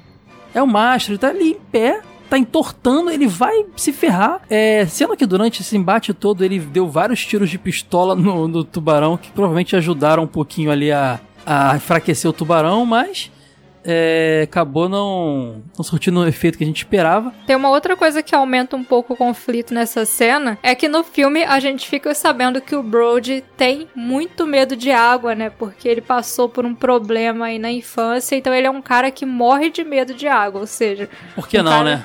que já tem medo é, É. lá de cara com um tubarão pendurado num mastro. é uma situação Dando bem tiro de desesperadora. pistola. É, tudo que ele tinha ali era um barco a, a minutos, a segundos, sei lá, de afundar completamente. Ele, ele em cima do mastro. Um amigo dele ele viu ser devorado. O outro sumiu no fundo do mar. E ele tem uma espingarda, que nem a arma dele era do, do caçador lá. E ele tem uma ideia genial, que é jogar um, um tanque de oxigênio. E a gente sabe que o oxigênio explode, né? Na boca do tubarão. E o tubarão tá lá, no- vindo na direção dele com um tanque agarrado na boca e ele tá atirando. Eu achava que essa cena, é óbvio que a grana não ajudaria, mas seria muito bacana se o tubarão saísse da água, né? Porque ele acerta o, o, o- o tanque com o tubarão dentro da água ainda, né? É. Mas ele, ele explode o tubarão, galera. Aquela cena maravilhosa com fumaça de sangue voando e pedaços explodindo. E eu adoro a interpretação do Roy nessa hora, porque ele faz uma cara de alívio. Você lembra da cara dele? Ele dá uma gargalhada de alívio, que é tipo, caramba, eu acabei com esse tubarão, finalmente! Sabe? É maravilhosa essa interpretação dele nessa hora. É meio galhofa, mas é maravilhosa. Eu acho que é a reação que a gente teria, né? Sim, é. Depois de tudo que ele passou, né? Pois é. E o mais legal é que é bem na hora que o, o, o, Matt tá subindo de novo na água. Ele, ah, você tá vivo, não sei o que, tem aquela reação ali. E cadê o Quint? Ah, não, não, não tá mais aqui e tal. E aí eles se agarram aos destroços do barco em direção à, à pra- praia mais próxima e o filme acaba. É, ele jeito. tem, tem uma outra frase famosa nessa, nessa cena, né? Quando, quando ele tá atirando, que ele consegue mirar no, no tanque de combustível, no tanque de Qual é a oxigênio. frase? Eu que não ele lembro fala, agora. sorria, seu filho da mãe. Ah, é verdade. cara, Sorriso Filho da Mãe, é, precisamos de um barco maior. Essa, essa, esse filme é maravilhoso, cara. E o Roy é o cara das frases nesse filme, né? É. Maravilhoso. Então o filme acaba desse jeito. O filme, obviamente, não tem nenhuma conclusão mais prolongada. Até acho que não tenha sido intencional, mas ajudou muito a a uma continuação vir, né? Porque a gente tinha que saber o que aconteceu depois. Só que todas as produções pós-Tubarão não tinham envolvimento do. Do, do Spielberg, né? O segundo filme até tinha o Roy, mas não tinha o, o Spielberg. Vocês lembram do, um pouco, da- resumidamente, dos filmes seguintes? O Matheus já falou que o 4 é filme de, de, de fantasma, né? De zumbi. É o Tubarão Zumbi, Sim. voltando lá do primeiro. É, tem um que se chama Tubarão 3D. Nada que tem 3D no título presta. Ah, é o que eu vi primeiro, mas isso aí ga- ganhou depois. assim. Acho que não foi na época que ele era 3D, foi nas exibições aí. Tudo, tudo virou 3D, tu não lembra que tem uma época que tudo. Acho que até o ET virou, virou 3D, Mas eu acho que o, o Tubarão 3, ele, ele saiu como, como 3D. já com essa ideia. É, ele né? saiu com Anos aquela, 80, foi naquela né? época dos anos 80, que tinha aquele 3D horroroso. Que... Aquele óculos azul e vermelho, né? Isso, porque tem as cenas lá do tubarão que ele vem nadando de frente com a tela, assim, aquele. Parece um- uma tora pintada de, de, de cinza, de tão ruim que é. No Tubarão 87, a vingança, ele tem um- uma coisa que pra mim é, é o máximo do ridículo que você pode fazer com um personagem, né? É que no filme o, o, o Brody morre. Só que ele não morre no filme, né? Só simplesmente falam que ele morre. Uhum. Aí, tipo, a, a- a desculpa pra ele ter morrido é um negócio muito, muito. A mulher fala assim: ah, ele. É, pergunta do que, que ele morreu. Ele fala: ah, ele morreu de medo. Ele morreu porque. Porque o que aconteceu com ele, ele ficou tão apavorado que ele morreu. Só que o filme se passa quase 20 anos depois do- dos acontecimentos originais, né? É, ele ficou talvez com síndrome do pânico, né? Ah, não sei, mas eu imagino. O cara, o cara enfrentou o tubarão no final do filme, enfrentou de novo no segundo. Aí, 10 anos depois, ele tava sentado na cadeira dele lá, parou a pensar, falou: Caramba, não é aquele negócio que eu fiz era perigoso? E morreu de medo. Não, não faz muito sentido.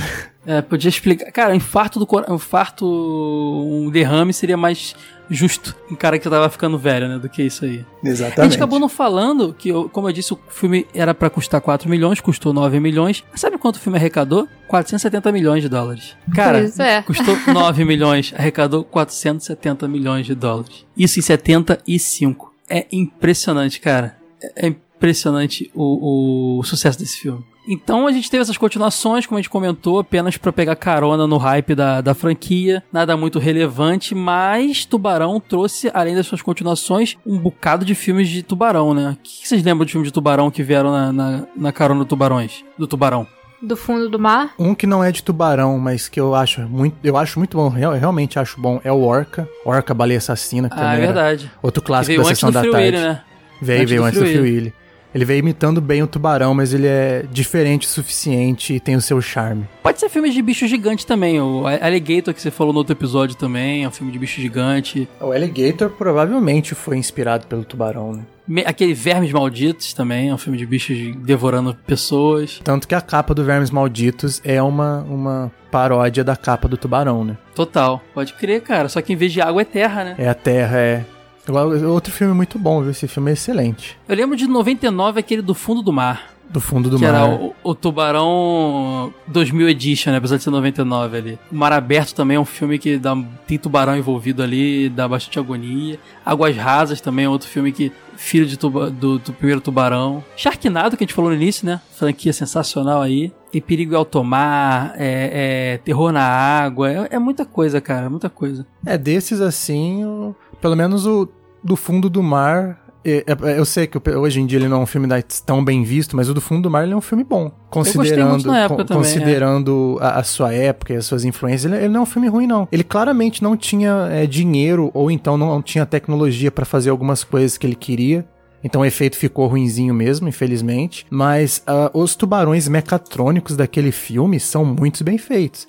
Até hoje é, é- é- é segura, sabe? Envelheceu muito bem o, o efeito prático daquele filme. Você sabe que quem fez os mechas do Tubarão foi a mesma equipe que fez o polvo gigante lá do 20 mil léguas submarinas? Mesma galera ali. É, fazia sentido procurar o- quem tinha feito o melhor trabalho relacionado a, a bicho e fundo do mar na época, né? Porque a gente tem que lembrar que e a- aquele a, a Light and Magic só foi surgir mesmo depois com Star Wars, né? Foi criada para Star Wars, que depois aprofundou. Acho que a Light and Magic era muito envolvida com mecatrônico também, né? Além de só computação gráfica, né? Então, Jurassic Park, muitos outros filmes estavam seguindo ali a cartilha do George Lucas, mas até então não tinha nada.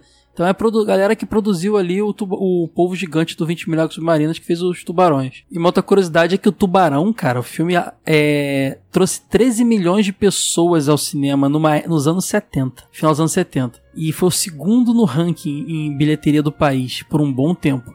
Então você vê que é um filme que não foi sucesso só nos Estados Unidos. Inclusive, ele seguiu uma prática que é, era usada para filmes que iam testar território. Ele estreou em praças diferentes gradativamente. Primeiro ali norte Estados Unidos, América do Norte, depois Europa, América do Sul e tal. Isso pro- prolongou mais o tempo do filme no cinema e tal, e a bilheteria com isso foi maior, né? Antigamente os filmes fora Brasil, né, que chegava um pouco atrasado, a, intenção era lançar tudo de uma vez.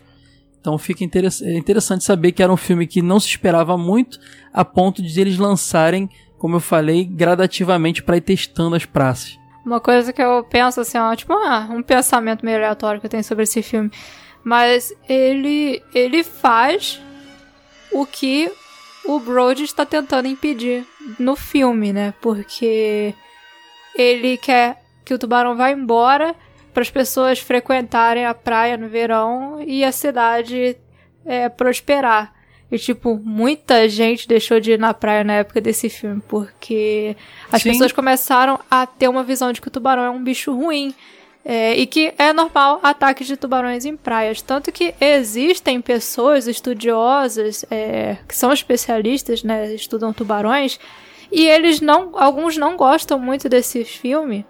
Justamente por causa disso. Porque ele cria um mito de que o tubarão é um bicho cruel e que ataca as pessoas. O que quem sabe sobre ele sabe que isso não é verdade. Então tem essa essa coisa assim, ele criou igual a bruxa, né? O mito de que a bruxa é ruim que tem no cinema, criou isso com o tubarão. A ilha do filme, ela existia, não, não, não a ilha mencionada no filme, né? Não a Emmett Island lá.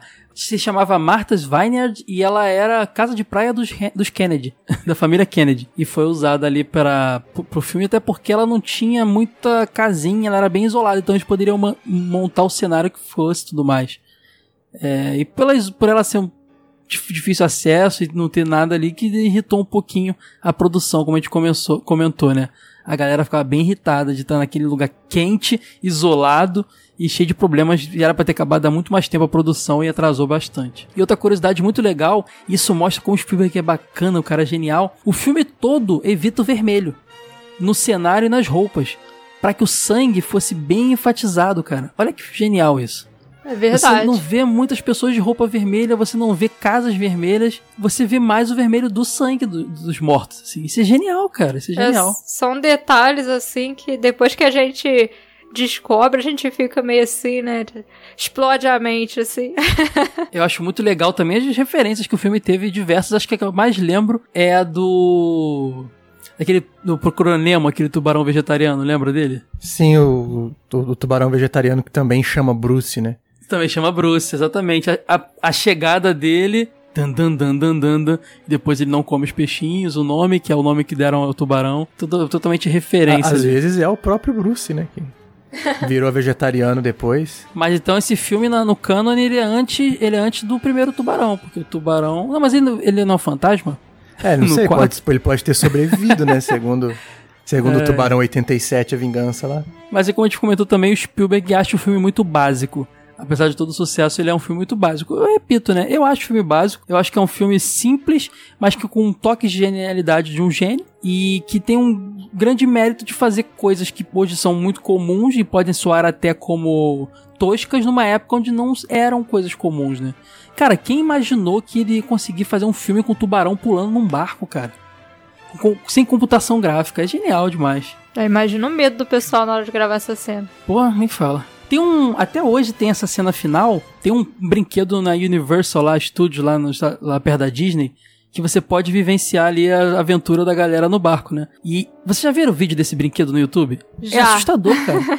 É um mecha e detalhe, é o mesmo brinquedo desde os anos, sei lá, não sei se, se- se essa atração nasceu nos anos 70 ou 80, mas foi bem próximo do primeiro filme. Teve manutenções, mas é o mesmo brinquedo. Isso mostra como o robô assusta.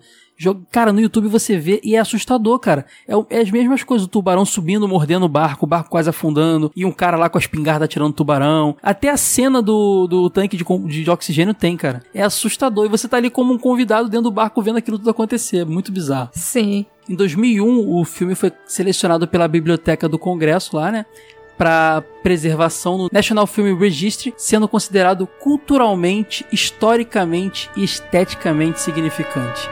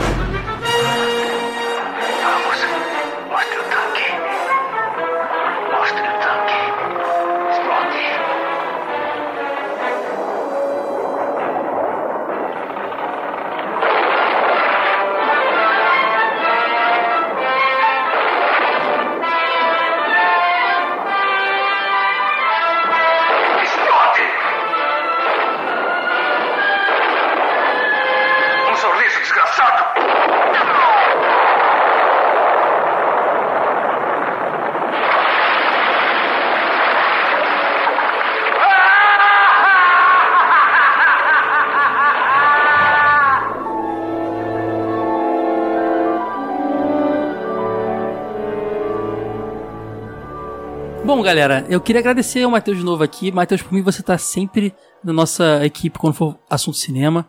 E agregou bastante. A Sora também detonou nesse episódio, a cara de vocês esse episódio, inclusive. É, quem quiser ver mais conteúdo da- do Central Pandora, que lembrando também é o canal da Sora e do Matheus, que é o vilão lá. É só acessar o que? Fale um pouquinho do Central Pandora aí, galera. É, então, a gente tem o site centralpandora.com.br, que lá a gente posta notícia, review, é, post com curiosidade, mas se você gosta de vídeo também tem o nosso canal, é, o endereço é youtube.com.br soragamer, porque é o endereço do meu antigo canal. E Você fazia, galerinha, jogar Minecraft. Era assim, não, né? Não, mas aí o YouTube não deixa eu mudar o link, aí ficou esse link mesmo. Faz sentido, faz mas sentido. os, Só, os só lembrando, eu fui lugares. te marcar no Twitter esses dias. Eu viajei achando que era Central Pandora no Twitter e marquei al- alguém aí.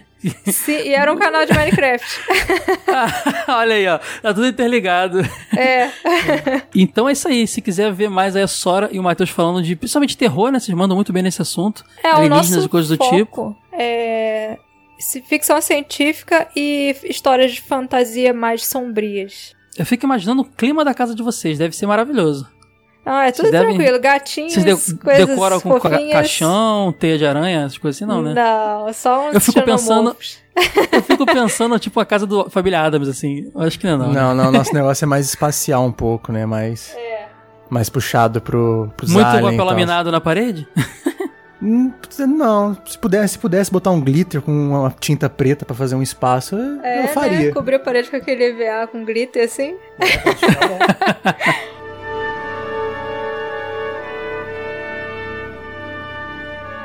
Cara, tá entre os maiores, é o criador do termo blockbuster, é o filme que fez. que. que colocou o Spielberg na, na, no estrelato e trouxe o, John Williams pro estrelato também, que fazia algumas coisas menores. É o filme que abriu portas para Star Wars existir, a gente não comentou isso. O fato dele existir, ter, ter sido esse sucesso, abriu portas para o sucesso de Star Wars também, que foi o, o filme que conseguiu desbancar o Tubarões em bilheteria, só o, o- o Star Wars. E, cara, é, é, é importantíssimo. Então, os ouvintes aí que estavam pensando, poxa, por que, que eles estão fazendo episódio sobre Tubarão? Depois do Mario, podiam fazer sobre o filme do Street Fighter, do Mortal Kombat. É mais a cara do jogo velho. É porque Tubarão era pra ter sido o primeiro podcast da gente sobre filme, cara. Porque ele é um filme extremamente importante que pegou um paradigma que mudou as a- as- o cinema completamente. Ele pegou Sim. o cinema, que era uma coisa largada, com ficção científica de ter B, que não dava muito certo, é, com, tava vivendo mais uma época de dramas, de faroeste, paguete, era isso que bombava. Poderoso Chefão, por exemplo, um dramão lá e tudo mais,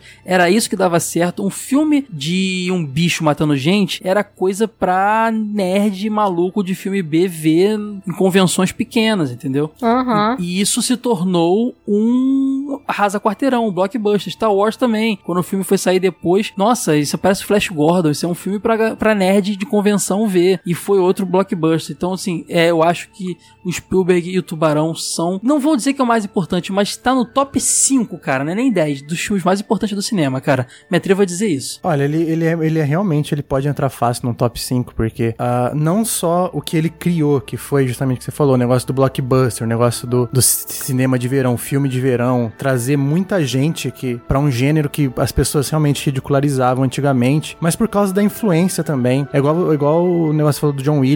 Quantos e quantos filmes hoje em dia, até hoje em dia, é, fazem, é, tentam fazer a trilha sonora parecida, tentam criar Uhum. nuances igual o Tubarão. É um filme que só pela sua influência ele tem que ser realmente reconhecido, tem que entrar pro museu que tem que entrar, porque ele realmente foi um- um- uma grande diferença aí no cinema. Olha, você só vê Vingadores porque tinha, teve Tubarão. Uma coisa trouxe a outra e se não fosse isso, o cinema hoje não seria que é, não seria, o- é, é, não seria esse mercado que movimenta tanta grana e que produz tanta coisa boa e tanta coisa ruim também. Mas faz parte, né? Sim, é, até mesmo pessoas que não gostam é, desse gênero de bicho gigante é, tem que saber apreciar Tubarão, porque esse realmente foi um filme assim que, é, desculpe o trocadilho, mas que dividiu águas no cinema, né?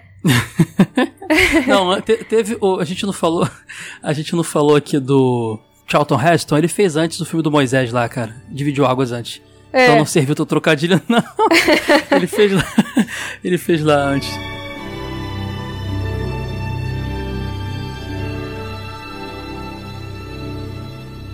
É isso aí, galera. Que vocês, se vocês gostaram desse episódio, me deem suas opiniões sobre o filme, suas histórias com relação ao filme. É, digam outros filmes que vocês gostariam de ver aqui. Provavelmente vai ter muito Spielberg ainda e coisas do tipo. Os feedbacks estão aí pra gente continuar esse episódio pró- no próximo, né? Então a gente vai querer conhecer as histórias de vocês. E não deixe também de avaliar a gente lá no iTunes, porque isso ajuda pra caramba o nosso podcast a crescer. E também compartilhar aí nas redes sociais o podcast com seus amigos para que eles possam conhecer também. É isso aí, galera. É isso aí. Até mais. Valeu!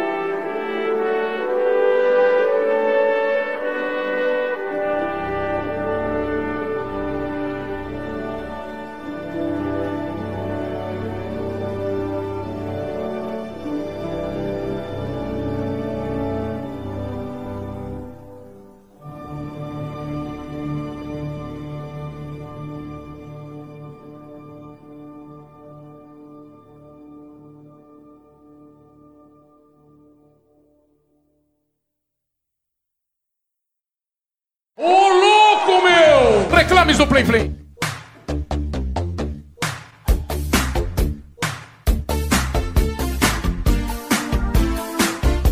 Chegamos para mais um Reclames do Plim Plim, depois desse episódio aí mega agoniante, assustador sobre tubarão. Meu amigo Honda está aqui para ler os feedbacks do Chaves. Honda que já tem um tempo que não grava com a gente, mas já está chegando já já aí pro episódio mais do que especial, né, Honda? Opa, Próximo TV aí. de tubo, você tá aí, né? Sim, com certeza. Presença mais do que confirmada, hein? Honda nem tá sabendo, tá gravando feedback, nem sabe que esse episódio aqui foi sobre o filme Tubarão. Pode crer, isso que eu tava. Tubarão? Quando? do Como? Spielberg. é, mas- pois é, Honda não participou dessa gravação, mas estará aí no episódio. Não vou, não vou, não vou dar spoiler, Honda. Isso aí, melhor Podemos não. só falar que quem curtir a manchete vai curtir? Podemos falar isso? Pô, com certeza, cara. Meninos e meninas. Pronto, já, entre- já- já entregou, já entregou. Esse pessoal já, já sabe. Já sabe qual vai ser o próximo. Mas vamos, vamos, vamos aqui pro, pra leitura de feedbacks aqui no Reclames do Plim Plim. Lembrando aqui dos recadinhos. Opa, fala aí. Não vamos falar que é da Patrine. Pode seguir, pode seguir, pode seguir. Lembrando aqui. Para, Honda, chega. Lembrando aqui do- dos recadinhos aqui do, da gente. Primeiro de tudo, se você quiser deixar comentários para serem lidos aqui, é só você ir lá no site jogovelho.com.br e encontrar o post do podcast em questão e comentar lá. Ou mandar um e-mail para podcast.jogovelho.com.br. É legal também você encontrar a gente nas nossas redes sociais. facebook.jogovelho.com.br Uh, twitter.jogovelho.com.br No Instagram somos, somos o arroba Jogo Velho. E também temos nossos grupos. Lá no Facebook, o Asilo Retro Game, é só jogar lá na busca que você encontra. No Telegram, um grupo que está crescendo a cada dia. O pessoal fica o dia inteiro falando de coisa velha. É impressionante. O pessoal não Caramba. acaba o assunto.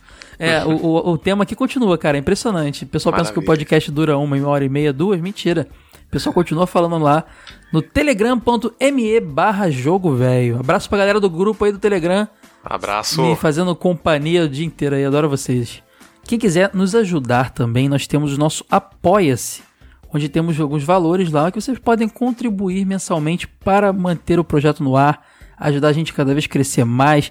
Se esse podcast tem esses microfones legais, o pessoal elogia muito Honda, a nossa qualidade do áudio aqui Pô, é por conta do. Apoia-se, cara. Então, assim, é, a gente está sempre investindo muito no, no projeto, toda, toda o, a- a- o valor é revertido para o Apoia-se, ou perdão, para o Jogo Velho. Então você é só correr lá no apoia.se barra Jogo Velho e escolher lá o valorzinho e ajudar a gente. Outra forma de ajudar muito bacana é compartilhando o podcast, TV de Tubo e Jogo Velho, com suas redes sociais, divulgar para seus amigos que você sabe que vai curtir o assunto. Se o seu amigo não conhece o podcast, apresenta para ele. Pode ser um grande fã da mídia que tá faltando só um empurrãozinho para começar a viciar que nem a gente, né, Honda? Com certeza, cara. Eu conheci por indicação. Então, assim, eu acho que vale muito a pena tentar. Sempre vai ter um outro amigo que vai falar: o quê? Podcast? O que, que é isso? Mas, caras, é, eu te garanto, assim, que vocês vão iniciar muita gente nesse mundo maluco do podcast. Muita gente vai curtir. Porque, querendo ou não, ainda é desconhecido, né? Então a gente tem que dar uma forcinha pra popularizar ainda mais a- essa mídia maravilhosa que a gente curte pra caramba. É isso aí. Eu vou mencionar aqui dois apoiadores. Todo episódio a gente menciona dois apoiadores. É, nesse eu vou agradecer ao Arthur Legios Nascimento e o Bruno Cass. Muito obrigado a vocês dois e todo mundo que ajuda a gente lá no Apoia-se. E ainda falando de podcast também, outra forma de ajudar é se você tem uma conta no iTunes, entrando no iTunes, procurando lá Jogo Velho e TV de Tubo, são feeds separados. Deixa cinco estrelinhas lá pra gente, deixa um comentário bacana. Isso ajuda tanto a gente a subir no ranking. E subindo no ranking, mais pessoas encontram o nosso podcast. O projeto cresce cada vez mais e só ajuda ele, a se manter vivo. Então, se você tem lá conta, faz lá o. o- Bota lá as estrelinhas, avalia a gente. Quem não tem também é só baixar o iTunes. Não precisa ter dispositivo iPhone, é, da Apple, iPhone, iPad, nada disso. Você pode instalar a versão de Windows, faz lá sua conta, vai pedir um cartão de crédito, mas você não precisa. é, é, não vai ter nada debitado, é porque é uma lojinha, uma fórmula deles de resolver lá, mas não tem nenhum valor debitado. A lojinha de, de podcast é gratuita, você vai lá, deixa só suas estrelinhas e tudo mais, e a gente agradece demais. Não, e Caio, até ap- legal os, aplica- os aplicativos agregadores também têm suas formas de, de, de, de avaliar. Se você usa outro agregador e tem lá, deixa lá a avaliação positiva pra gente.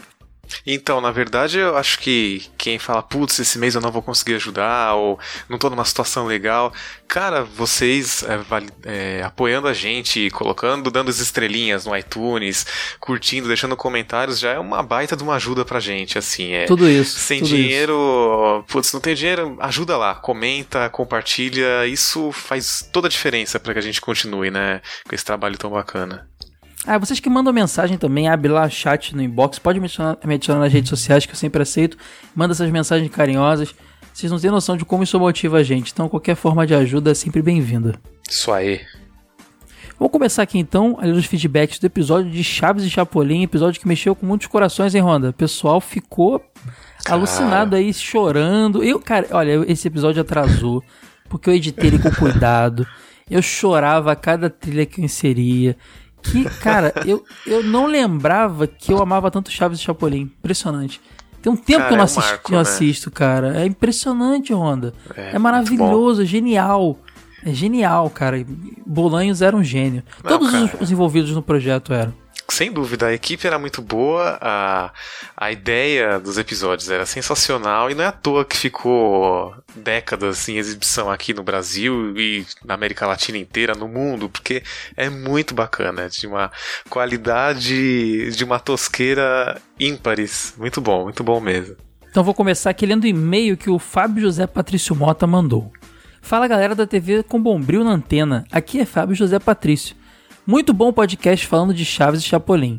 Uma lembrança muito forte que tenho com Chaves e com o episódio que eles vão para Acapulco. Eu, criança, lá pelos 5, 6 anos, chorando copiosamente e amparado pela minha mãe, porque o Chaves tinha ficado sozinho na vila. Cara, eu também lembro de ficar assim, cara. Triste demais. Era muito triste, cara. Cara. Uma curiosidade do episódio de Acapulco e que o hotel era de um diretor da Televisa. Isso a gente não falou, mas é verdade. Isso era, Olha só. Não é se era diretor, mas era dos grupos Televisa ali, tá ligado? Era, um, Caramba.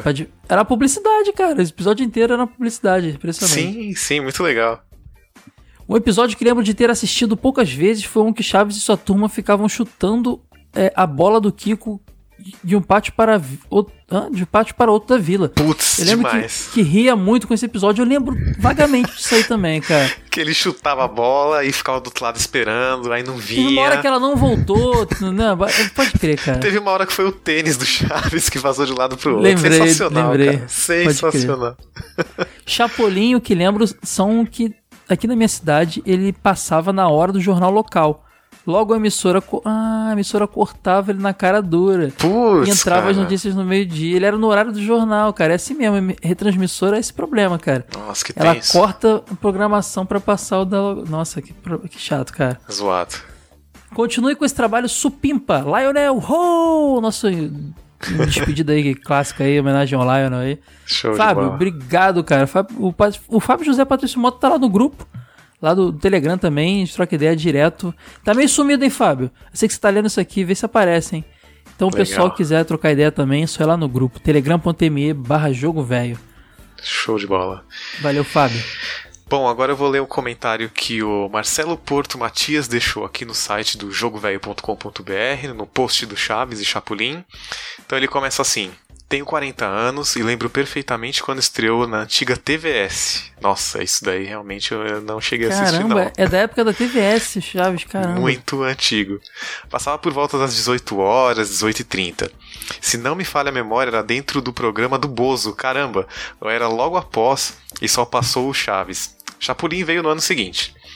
Naquela época o sucesso foi inevitável. Todo mundo queria saber quem eram os atores, mas só cinco ou seis anos depois o Gugu, quando apresentava o Viva a Noite, nossa, isso tudo é muito antigo, cara. Nas noites de sábado, foi na Cidade do México que entrevistou o Chaves, a Chiquinha, seu Barriga. Foi rapidinho, mas como não tinha outros meios para acessar sobre a turma do Chaves, era o que tinha para saciar à vontade. Em 1991, estudou comigo um, um amigo que veio do Chile.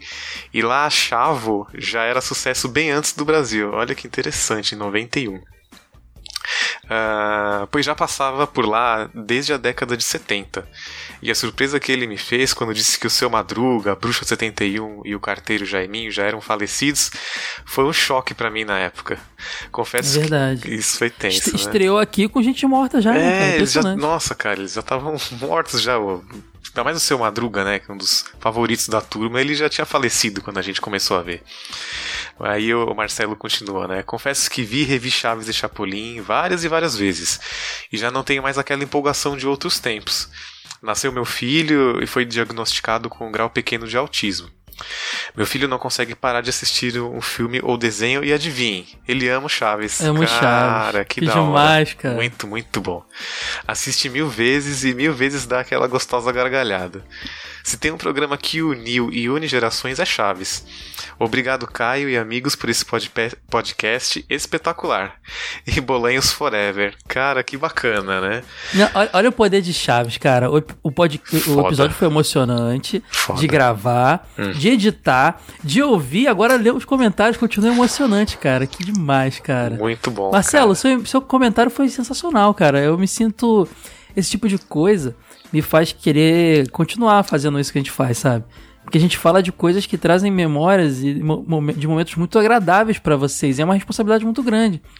Então é, é muito, muito bacana isso. Obrigado, Marcelo, pelo seu comentário. E ver como passou de geração para geração essa, essa alegria que a gente sente, né? Sentia ao assistir o Chaves. Putz, isso é sensacional, cara. É, é realmente uma obra atemporal. Muito, muito legal. É sim. Bom, vou ler aqui o comentário do Strider Tag. Fala galera, das duas séries prefiro Chapolin, talvez por ter sido exposto demais ao Chaves. Se bem que o Chaves também é eterno no coração. Já vou fazer um comentário aqui que foi o que eu falei, né, cara? É fase. Eu acho que a gente hoje vive uma época que Chapolin é mais interessante como adultos e tal. Sim, concordo. A gente pega mais camadas e tal. O Chaves continua sendo aquela nostalgia gostosa, né? Aham. Aí ele continua. O Chapolin, aliás, foi homenageado três vezes. No mangá anime One Punch Man, o personagem Slime Smile Man, que aparece brevemente nos primórdios da série, tem um uniforme igual ao do Chapolin. Vermelho com cuecão amarelo, gorro, e tem uma marreta, mas um smile no peito. Lugar do CH dentro de um coração. Sim, sim, eu me lembro Eu desse lembro. personagem. Eu, me eu- lembro. no, no anime também tem, cara? Só No eu anime tem. o anime. Agora que ele falou do Smile, ficou bem claro. Realmente, é o Smile no lugar do coração.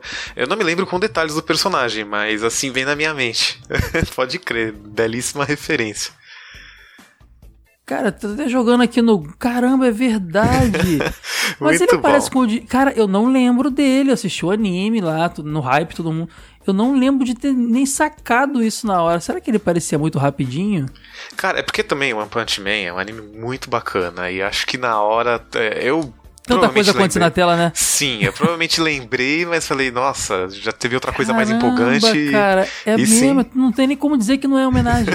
É, pode crer, pode crer. Impressionante, cara. Demais. Animal.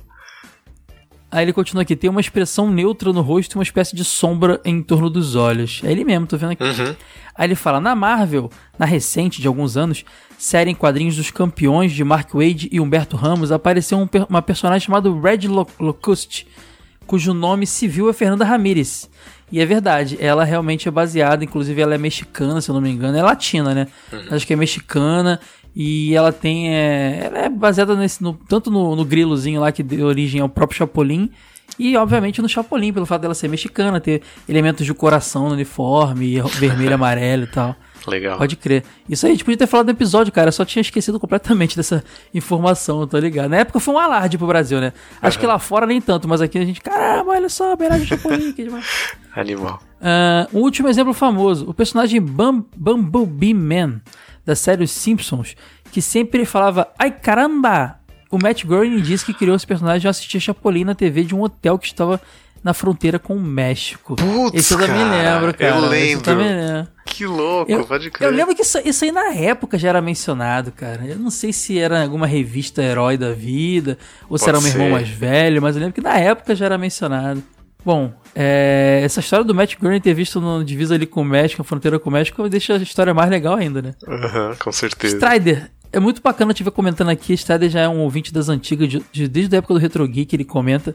Continua aqui com a gente, cara. Muito obrigado pelas seu, suas informações, acrescentaram demais. E agora vou ler o comentário do Rafael Grove. Ah, ele escreveu o seguinte pra gente: Muito bom esse cast sobre os personagens do lendário X-Pirito. A edição, como sempre, espetacular, cheia de músicas e áudios que nos tocam fundo na nostalgia. Pode crer. Menos a musiquinha triste, que aquela sempre deixa um pesar inacreditável na gente. Você não gosta de tristeza, né, né Honda? Eu detesto coisas é tristes, bom, cara. É bom ficar triste às vezes. Ó, Honda, eu vou falar, hein? Ele veio mandar mensagem quando a gente lançou o episódio de filmes tristes reclamando. Não Pode gostou, crer. não. Ah, é, não. é bom, é bom ficar triste às vezes, Honda. Né, né, né, Só felicidade tá errado. Não, eu Tá errado isso, tem que cara. ficar triste. Já tem muito BO pra gente resolver. Eu quero ouvir um podcast e ficar feliz. Sua, sua filosofia de vida é bacana, eu deveria seguir mais. Ah, continuando aqui o comentário do Rafael.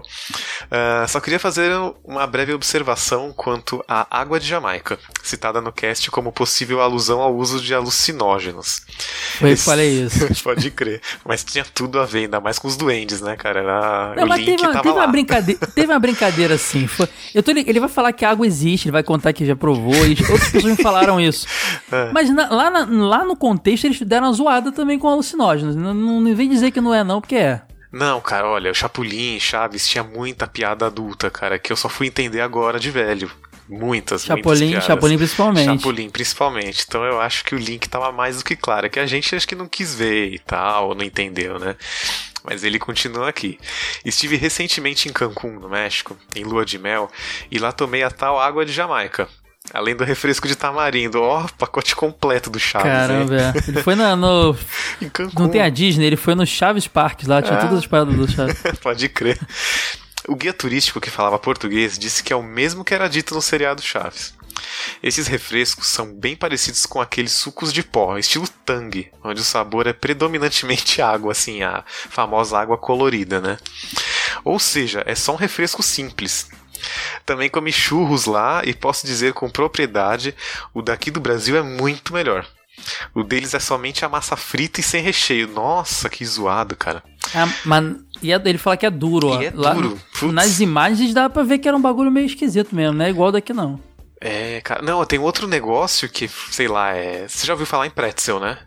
Já. Então, o pretzel que a gente come aqui no Brasil é muito bom. Eu comi nos Estados Unidos e é um bagulho duro, cara. E tem tipo um sal grosso grudado. É a coisa mais horrível que eu já comi na minha vida, cara. Ah, mas o pretzel original parece que não é doce, não. Já tinha visto uma coisa tipo assim, né? Os sabores doces depois saíram e aqui são mais famosos. Cara, Acho é, que então. original não é não. Tem umas coisas que é, aqui no Brasil são bem melhores, hein? Mesmo que tenha vindo de fora. Concordo aí com o comentário do Rafael. Enfim, o cast foi ótimo. Parabéns pelo projeto e um forte abraço. Muito bacana. Abraço pro Rafael Grove lá do Ou Vikings, ótimo podcast e Sim. um grande amigo, cara. O cara adoro esses caras do Vikings de graça. Eles são demais. Show de bola. Abraço, cara. Então eu vou ler aqui um comentário do. Eu vou ler, eu vou ler dois comentários, são curtinhos, eu vou dar uma emendada aqui, eu vou dar roubada, hein? Comentário do Maico Evani. Chiquinha apresentando vídeos para o Dr. Chapatin e professor Girafales comentando me fez lembrar do choque de cultura, já pensou? Ele tá falando da, da primeira da. É, é Los. Era Los, não sei lá o que, da mesa quadrada. Eu já até esqueci da mesa Ah, quadrada. Sim, sim, eu Eu lembro. esqueci. Essa, eu gravo e depois eu esqueço. É, é a, a primeira sketch lá famosa do Bolanhos lá. Os Super Gênios e a mesa, mesa quadrada. Isso aí. Pode crer. Rapá, vou dizer que ouvindo agora a trilha sonora da série é muito nostálgica. Acho que até vou procurar para ouvir. Manda ver, Mike. Que é realmente. Imagina eu editando isso. Foi, de, de- de- foi emocionante. Animal. Às, às vezes, ô, Ronda, às vezes eu tinha que parar, Ronda. Tava pesado o clima. Sério mesmo, sério. Tinha que parar, tomar uma água, ver um vídeo no YouTube. Caramba, vídeo Caio. de, de, de, de Nutella pra poder relaxar, cara. Porque senão não dava, não. É pesado. Não, quando eu penso em Chaves, eu penso se você é jovem ainda, eu penso na música dos sapinhos, do Twin Twin Twin Klein lá, eu só penso nas músicas divertidas, cara. Fora essa música É. triste aí, a música do Boa Noite Vizinhanças, daí eu não curto não, cara, nunca gostei. Ó, comentário do Henrique. Ta... Obrigado, Mike. Abração. Comentário, comentário do. Henrique Tavares. Henrique Tavares comentou: Nossa, que episódio maravilhoso. Durante o programa senti aconchego, ri com gosto diversas vezes, além de me sentir emocionado e à beira de lágrimas, só de colocarem os áudios das cenas marcantes. Cara, pode crer, foi um episódio que você ia da alegria pra tristeza um, de um bloco pro outro, né? é verdade. Impressionante isso. E parabéns a vocês por lembrarem de tantos detalhes e resgatarem tudo isso com maestria. Irei até ouvir de novo. O que não deve acontecer nem com 0,5% dos programas que ouço. Cara, pô, isso é um grande elogio, cara. Que legal. Isso é um grande elogio, cara. Eu também, quando eu ouço um podcast de novo, um episódio de novo, é porque eu sou eu curti muito conteúdo. Porque tanto, tem tanta opção hoje pra ouvir, né? Que ficar voltando tem que gostar muito, né? Ah, com certeza. Às vezes você tem uma fila de podcast atrasado pra ouvir, É. você vai re- reouvir um. Cara, tem que ser muito bom mesmo. Que baita elogio. Muito legal. Fiquei feliz. Henrique, obrigado, cara. E eu vou dar mais uma roubada aqui. Vou ler mais um comentário pequenininho aqui. Do Cássio Carlos, que também é lá do All Vikings. Tem que falar aqui o comentário do cara que também, pô, adoro demais ele. Legal. Ele comenta aqui: Fala, velhos, ótimo episódio. Pra mim, que sou fã de ambas as séries, foi uma delícia ouvir esse episódio. Só dando um pequeno complemento, a dona Clotilde também participa do episódio de Chapolin Acapulco. Ela é a enfermeira do Louco Nuclear. Mais uma Nossa. vez, parabéns pelo trabalho. E Caio mandou muito bem na edição. Abraço, galera. Cara, É verdade, essa cena é é, maravilhosa. Mas a ele- Chiquinha pedindo autógrafo pro homem nuclear, ele fura a caderneta com a caneta assim. É porque a gente não pode esquecer que o Chapolin também estava em Acapulco, não só o Chaves, né? Eu esqueci completamente. Sim. A gente não falou isso no episódio.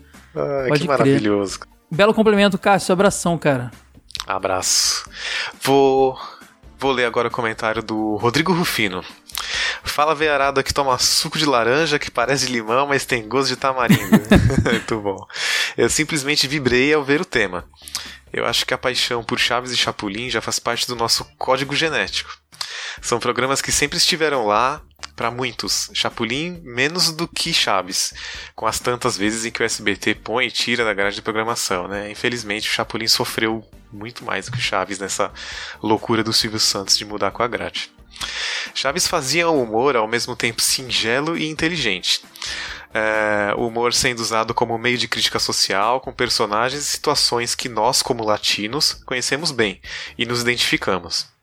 Chapolin é interessante pela variação de situações em lugares e tempos diferentes, e com o Vermelhinho sendo uma figura heróica justamente pelo reconhecimento de suas fraquezas, de sua humanidade, alguém que consegue enfrentar o próprio medo apesar de tudo, é, apesar de tudo, o que faz o seriado ser ainda mais universal em suas ideias. Ótimo podcast. Pode crer, né? O Chapulin ele era legal porque ele se aceitava como sendo fraco, medroso e todos os outros adjetivos negativos. E mesmo assim ele tava lá e se ferrava e dava a volta por cima. Era muito bacana, cara. Poxa, obrigado pelo comentário. Rodrigo é novato aqui. Eu nunca vi ele comentando, não. Seja bem-vindo e volte Isso mais aí. vezes, Rodrigo. Volte sempre. Deixa eu ler aqui o comentário do Alex Tavares. Alex Tavares, que já to- troco ideia com ele às vezes ali nas redes sociais, o cara é fã de novelas mexicanas, o cara já curte o México ali, o cara curte lance, lance, lances lá, é, é, de fora do Brasil, porque ele foi ver o Eurovision, aquele Olha. concurso lá musical europeu e tal. O cara foi lá Maneiro. pra ver, o cara se amarra mesmo em. Ainda é latino, né? Mas ele foi lá ver, ver o Vitória, pós-vitória de Portugal, então tem a ver, né? Uhum. Tá aqui com a gente.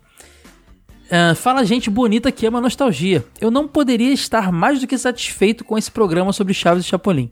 Tem muitas coisas que marcaram minha infância, como animações do Disney Cruise e TV Globinho.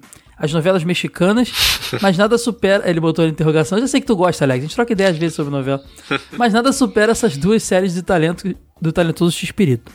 Apesar de muita polêmica envolvendo os bastidores das duas produções, ainda assim considero ele como uma das pessoas mais geniais que já existiram, porque até hoje eu vejo e revejo Chaves e Chapolin e me divirto bastante. Como não amar um herói todo, todo atrapalhado e medroso, mas de bom coração como Chapolin, ou do seu Madruga todo ferrado na vida, mas sempre firme e forte todo dia? Tenho um carinho enorme por eles e levo as duas séries no meu coração até o fim da minha vida. Eu particularmente prefiro Chaves, mas entendo bem a genialidade do Chapolin. Meus episódios favoritos. No Chapolin eu gosto muito da bruxa Baratuxa, dos aerolitos, do menino jupiteriano, nossa, esse aí também tinha um bebê gigante, né? Animal, né? E da criança mimada que jogava os brinquedos fora, cara, esse eu adorava. É. Era a Chiquinha que fazia. Uhum. No Chaves temos os clássicos de Acapulco e Boa Vizinhança, mas também amo o episódio deles vendo filmes de terror. O episódio do julgamento, que são três episódios: do aniversário do Kiko, do professor dando o gato de presente e o julgamento. É uma verdade. é- São três episódios que se complementam ali, pode Sim, crer. pode crer. E, a- e adoro o episódio de São Valentim, onde choro com a cena da Chiquinha, triste na fonte, e o Chaves vem e abraça. Ah, era bonitinha essa cena mesmo, cara, Aham. pode crer. Enfim, comentário grande de novo adorei o programa e obrigado pela dose quinzenal de nostalgia televisiva. Abração e até mais. Aí ele bota aqui, ó, nota 1. Quando criança achava chato Boa, Boa Noite Vizinhança, que era uma música que corta totalmente o clima do episódio. Pô, é Antes isso da mesmo. música- Concordo É, plenamente Era com zoeira, ele. depois fica bonitinho, né? Tá louco, é. Antes da música era só piada e diversão para depois ter esse momento melancólico. Hoje já amo e choro ao ouvir. Aí, tipo, Honda, você é o Alex jovem, Honda. Você é o Alex criança. que até hoje você prefere só zoeira. Certeza, não cara, tá afim de sempre. tristeza e emoção. Não, sai fora. Nota 2. Fui ouvir só agora o programa sobre brindes e apoia a campanha Sora não coma geloucos. Obrigado. Cara, a Sora tá Nossa. viva, não sei porquê, porque devia fazer mal pra caramba comer essas coisinhas, né? Cara, eu adorava esses geloucos, mas nunca tive vontade de comer, não, cara. Ah, só Sora, coisa Sora isso. Pode crer. Então agora eu vou ler o comentário do Felipe Dias. Ele começa com: Fala aí, jogo do pessoal velho. digo, digo, pessoal do jogo velho. Boa, muito boa, bom, muito bom. Tomei um susto. Mais uma vez ao anunciar os participantes do cast. Meu nome do meio é Barroso. Felipe Dias Ah, Barroso. tinha o Felipe com Barroso. o Felipe Barroso. É, pode crer. O Eu devia ter pensado, quando eu gravei isso bêbado, eu não tô lembrando. É, o mesmo nome, pô. Como não se emocionar ao falar desse grande clássico? Aquele programa que, por mais que já saibamos tudo o que vai acontecer, acabamos rindo, assistindo como crianças em frente à TV. Eu mesmo, cara, eu sou um cara que até hoje eu vejo, repito as frases e dou risada como se fosse a primeira vez, cara. E todo mundo me acha um tonto, mas eu não tô nem aí, eu acho sensacional a Chaves, cara. Aí o Felipe continua aqui. Seguem umas pequenas correções e informações adicionais. Os episódios homenageando clássicos do cinema foram os últimos do Chapolin.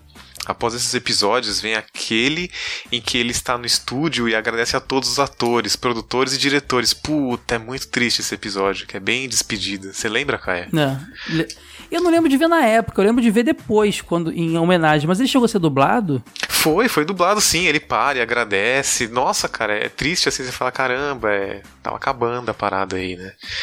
É bem melancólico mesmo. Aí o Felipe continua. No episódio da Casa Mal Assombrada, eles assustam as pessoas para poder ficar com a casa, porque o Carlos Villagrán era o herdeiro dela, mas precisava passar a noite lá para poder herdá-la. E no final ele desiste do, do imóvel, deixando para eles. Ah, tá, da Casa Mal Assombrada do A gente, ficou, a gente ficou confuso sem, lem- sem lembrar da plot desse episódio. Eu É. tô explicando aqui. É, do Chapolin, pode crer. Era esse que tinha a, a louca dos dinossauros?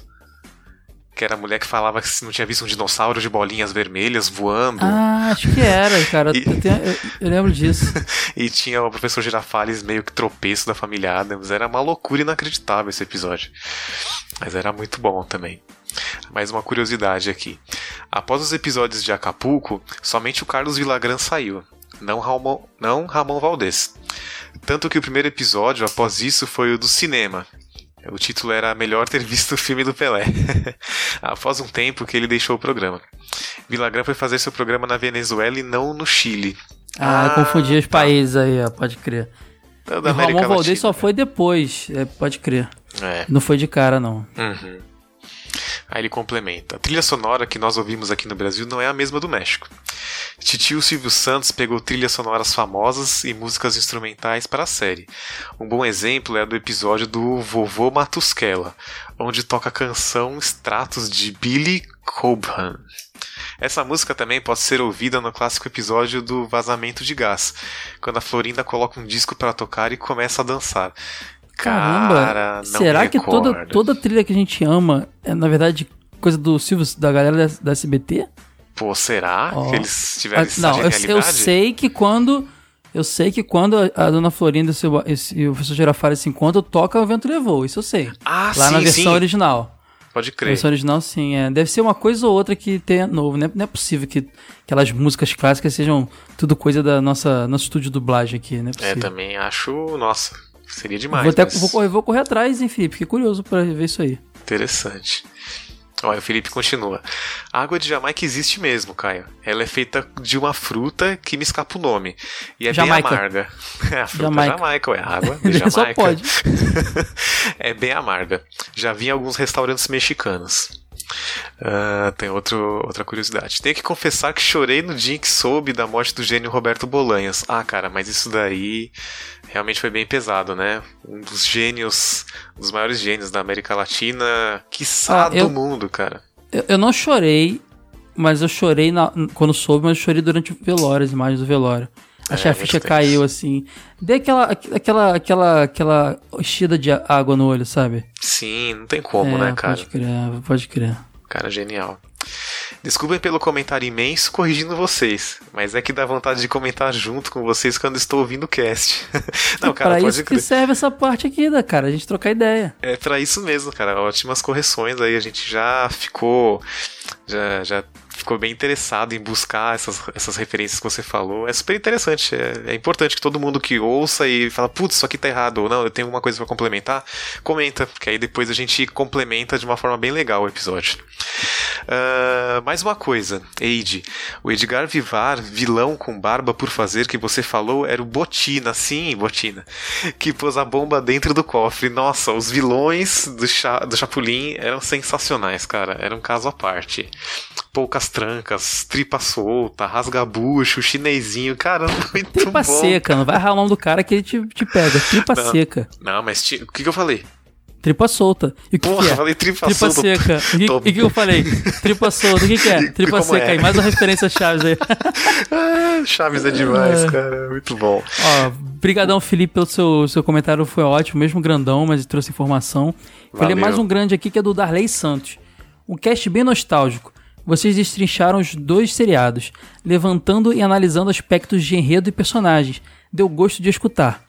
Primeiramente, se não fosse o Silvio Santos e seu ímpeto visionário, talvez nunca conheceríamos Chaves e Chapolin Colorado.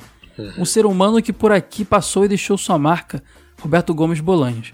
Seu, seu pendor artístico o fez nunca atuar em sua área de formação, que é a engenharia, o que pode evocar aquela coisa de destino ou vocação em seu pulso criativo tomou a acertada decisão de deixar de produzir trabalhos para os outros para conquistar seu próprio espaço. E dentre os seus trabalhos, as sketches que acabaram ganhando tamanho e relevância e por fim viraram programas próprios foram eles Chaves e Chapolin Colorado. De fato, Roberto Bolanhos foi em vida considerado por muitos um pequeno Shakespeare. Isso devido ao seu repertório cultural e capacidade de elaboração com esse quadro referencial vemos como estão presentes diversas referências e alusões contidas nos enredos e personagens, espertamente construídos. Podemos perceber isso mais no seriado do Chapolin Colorado do que no Chaves, este mais orientado para um público infantil.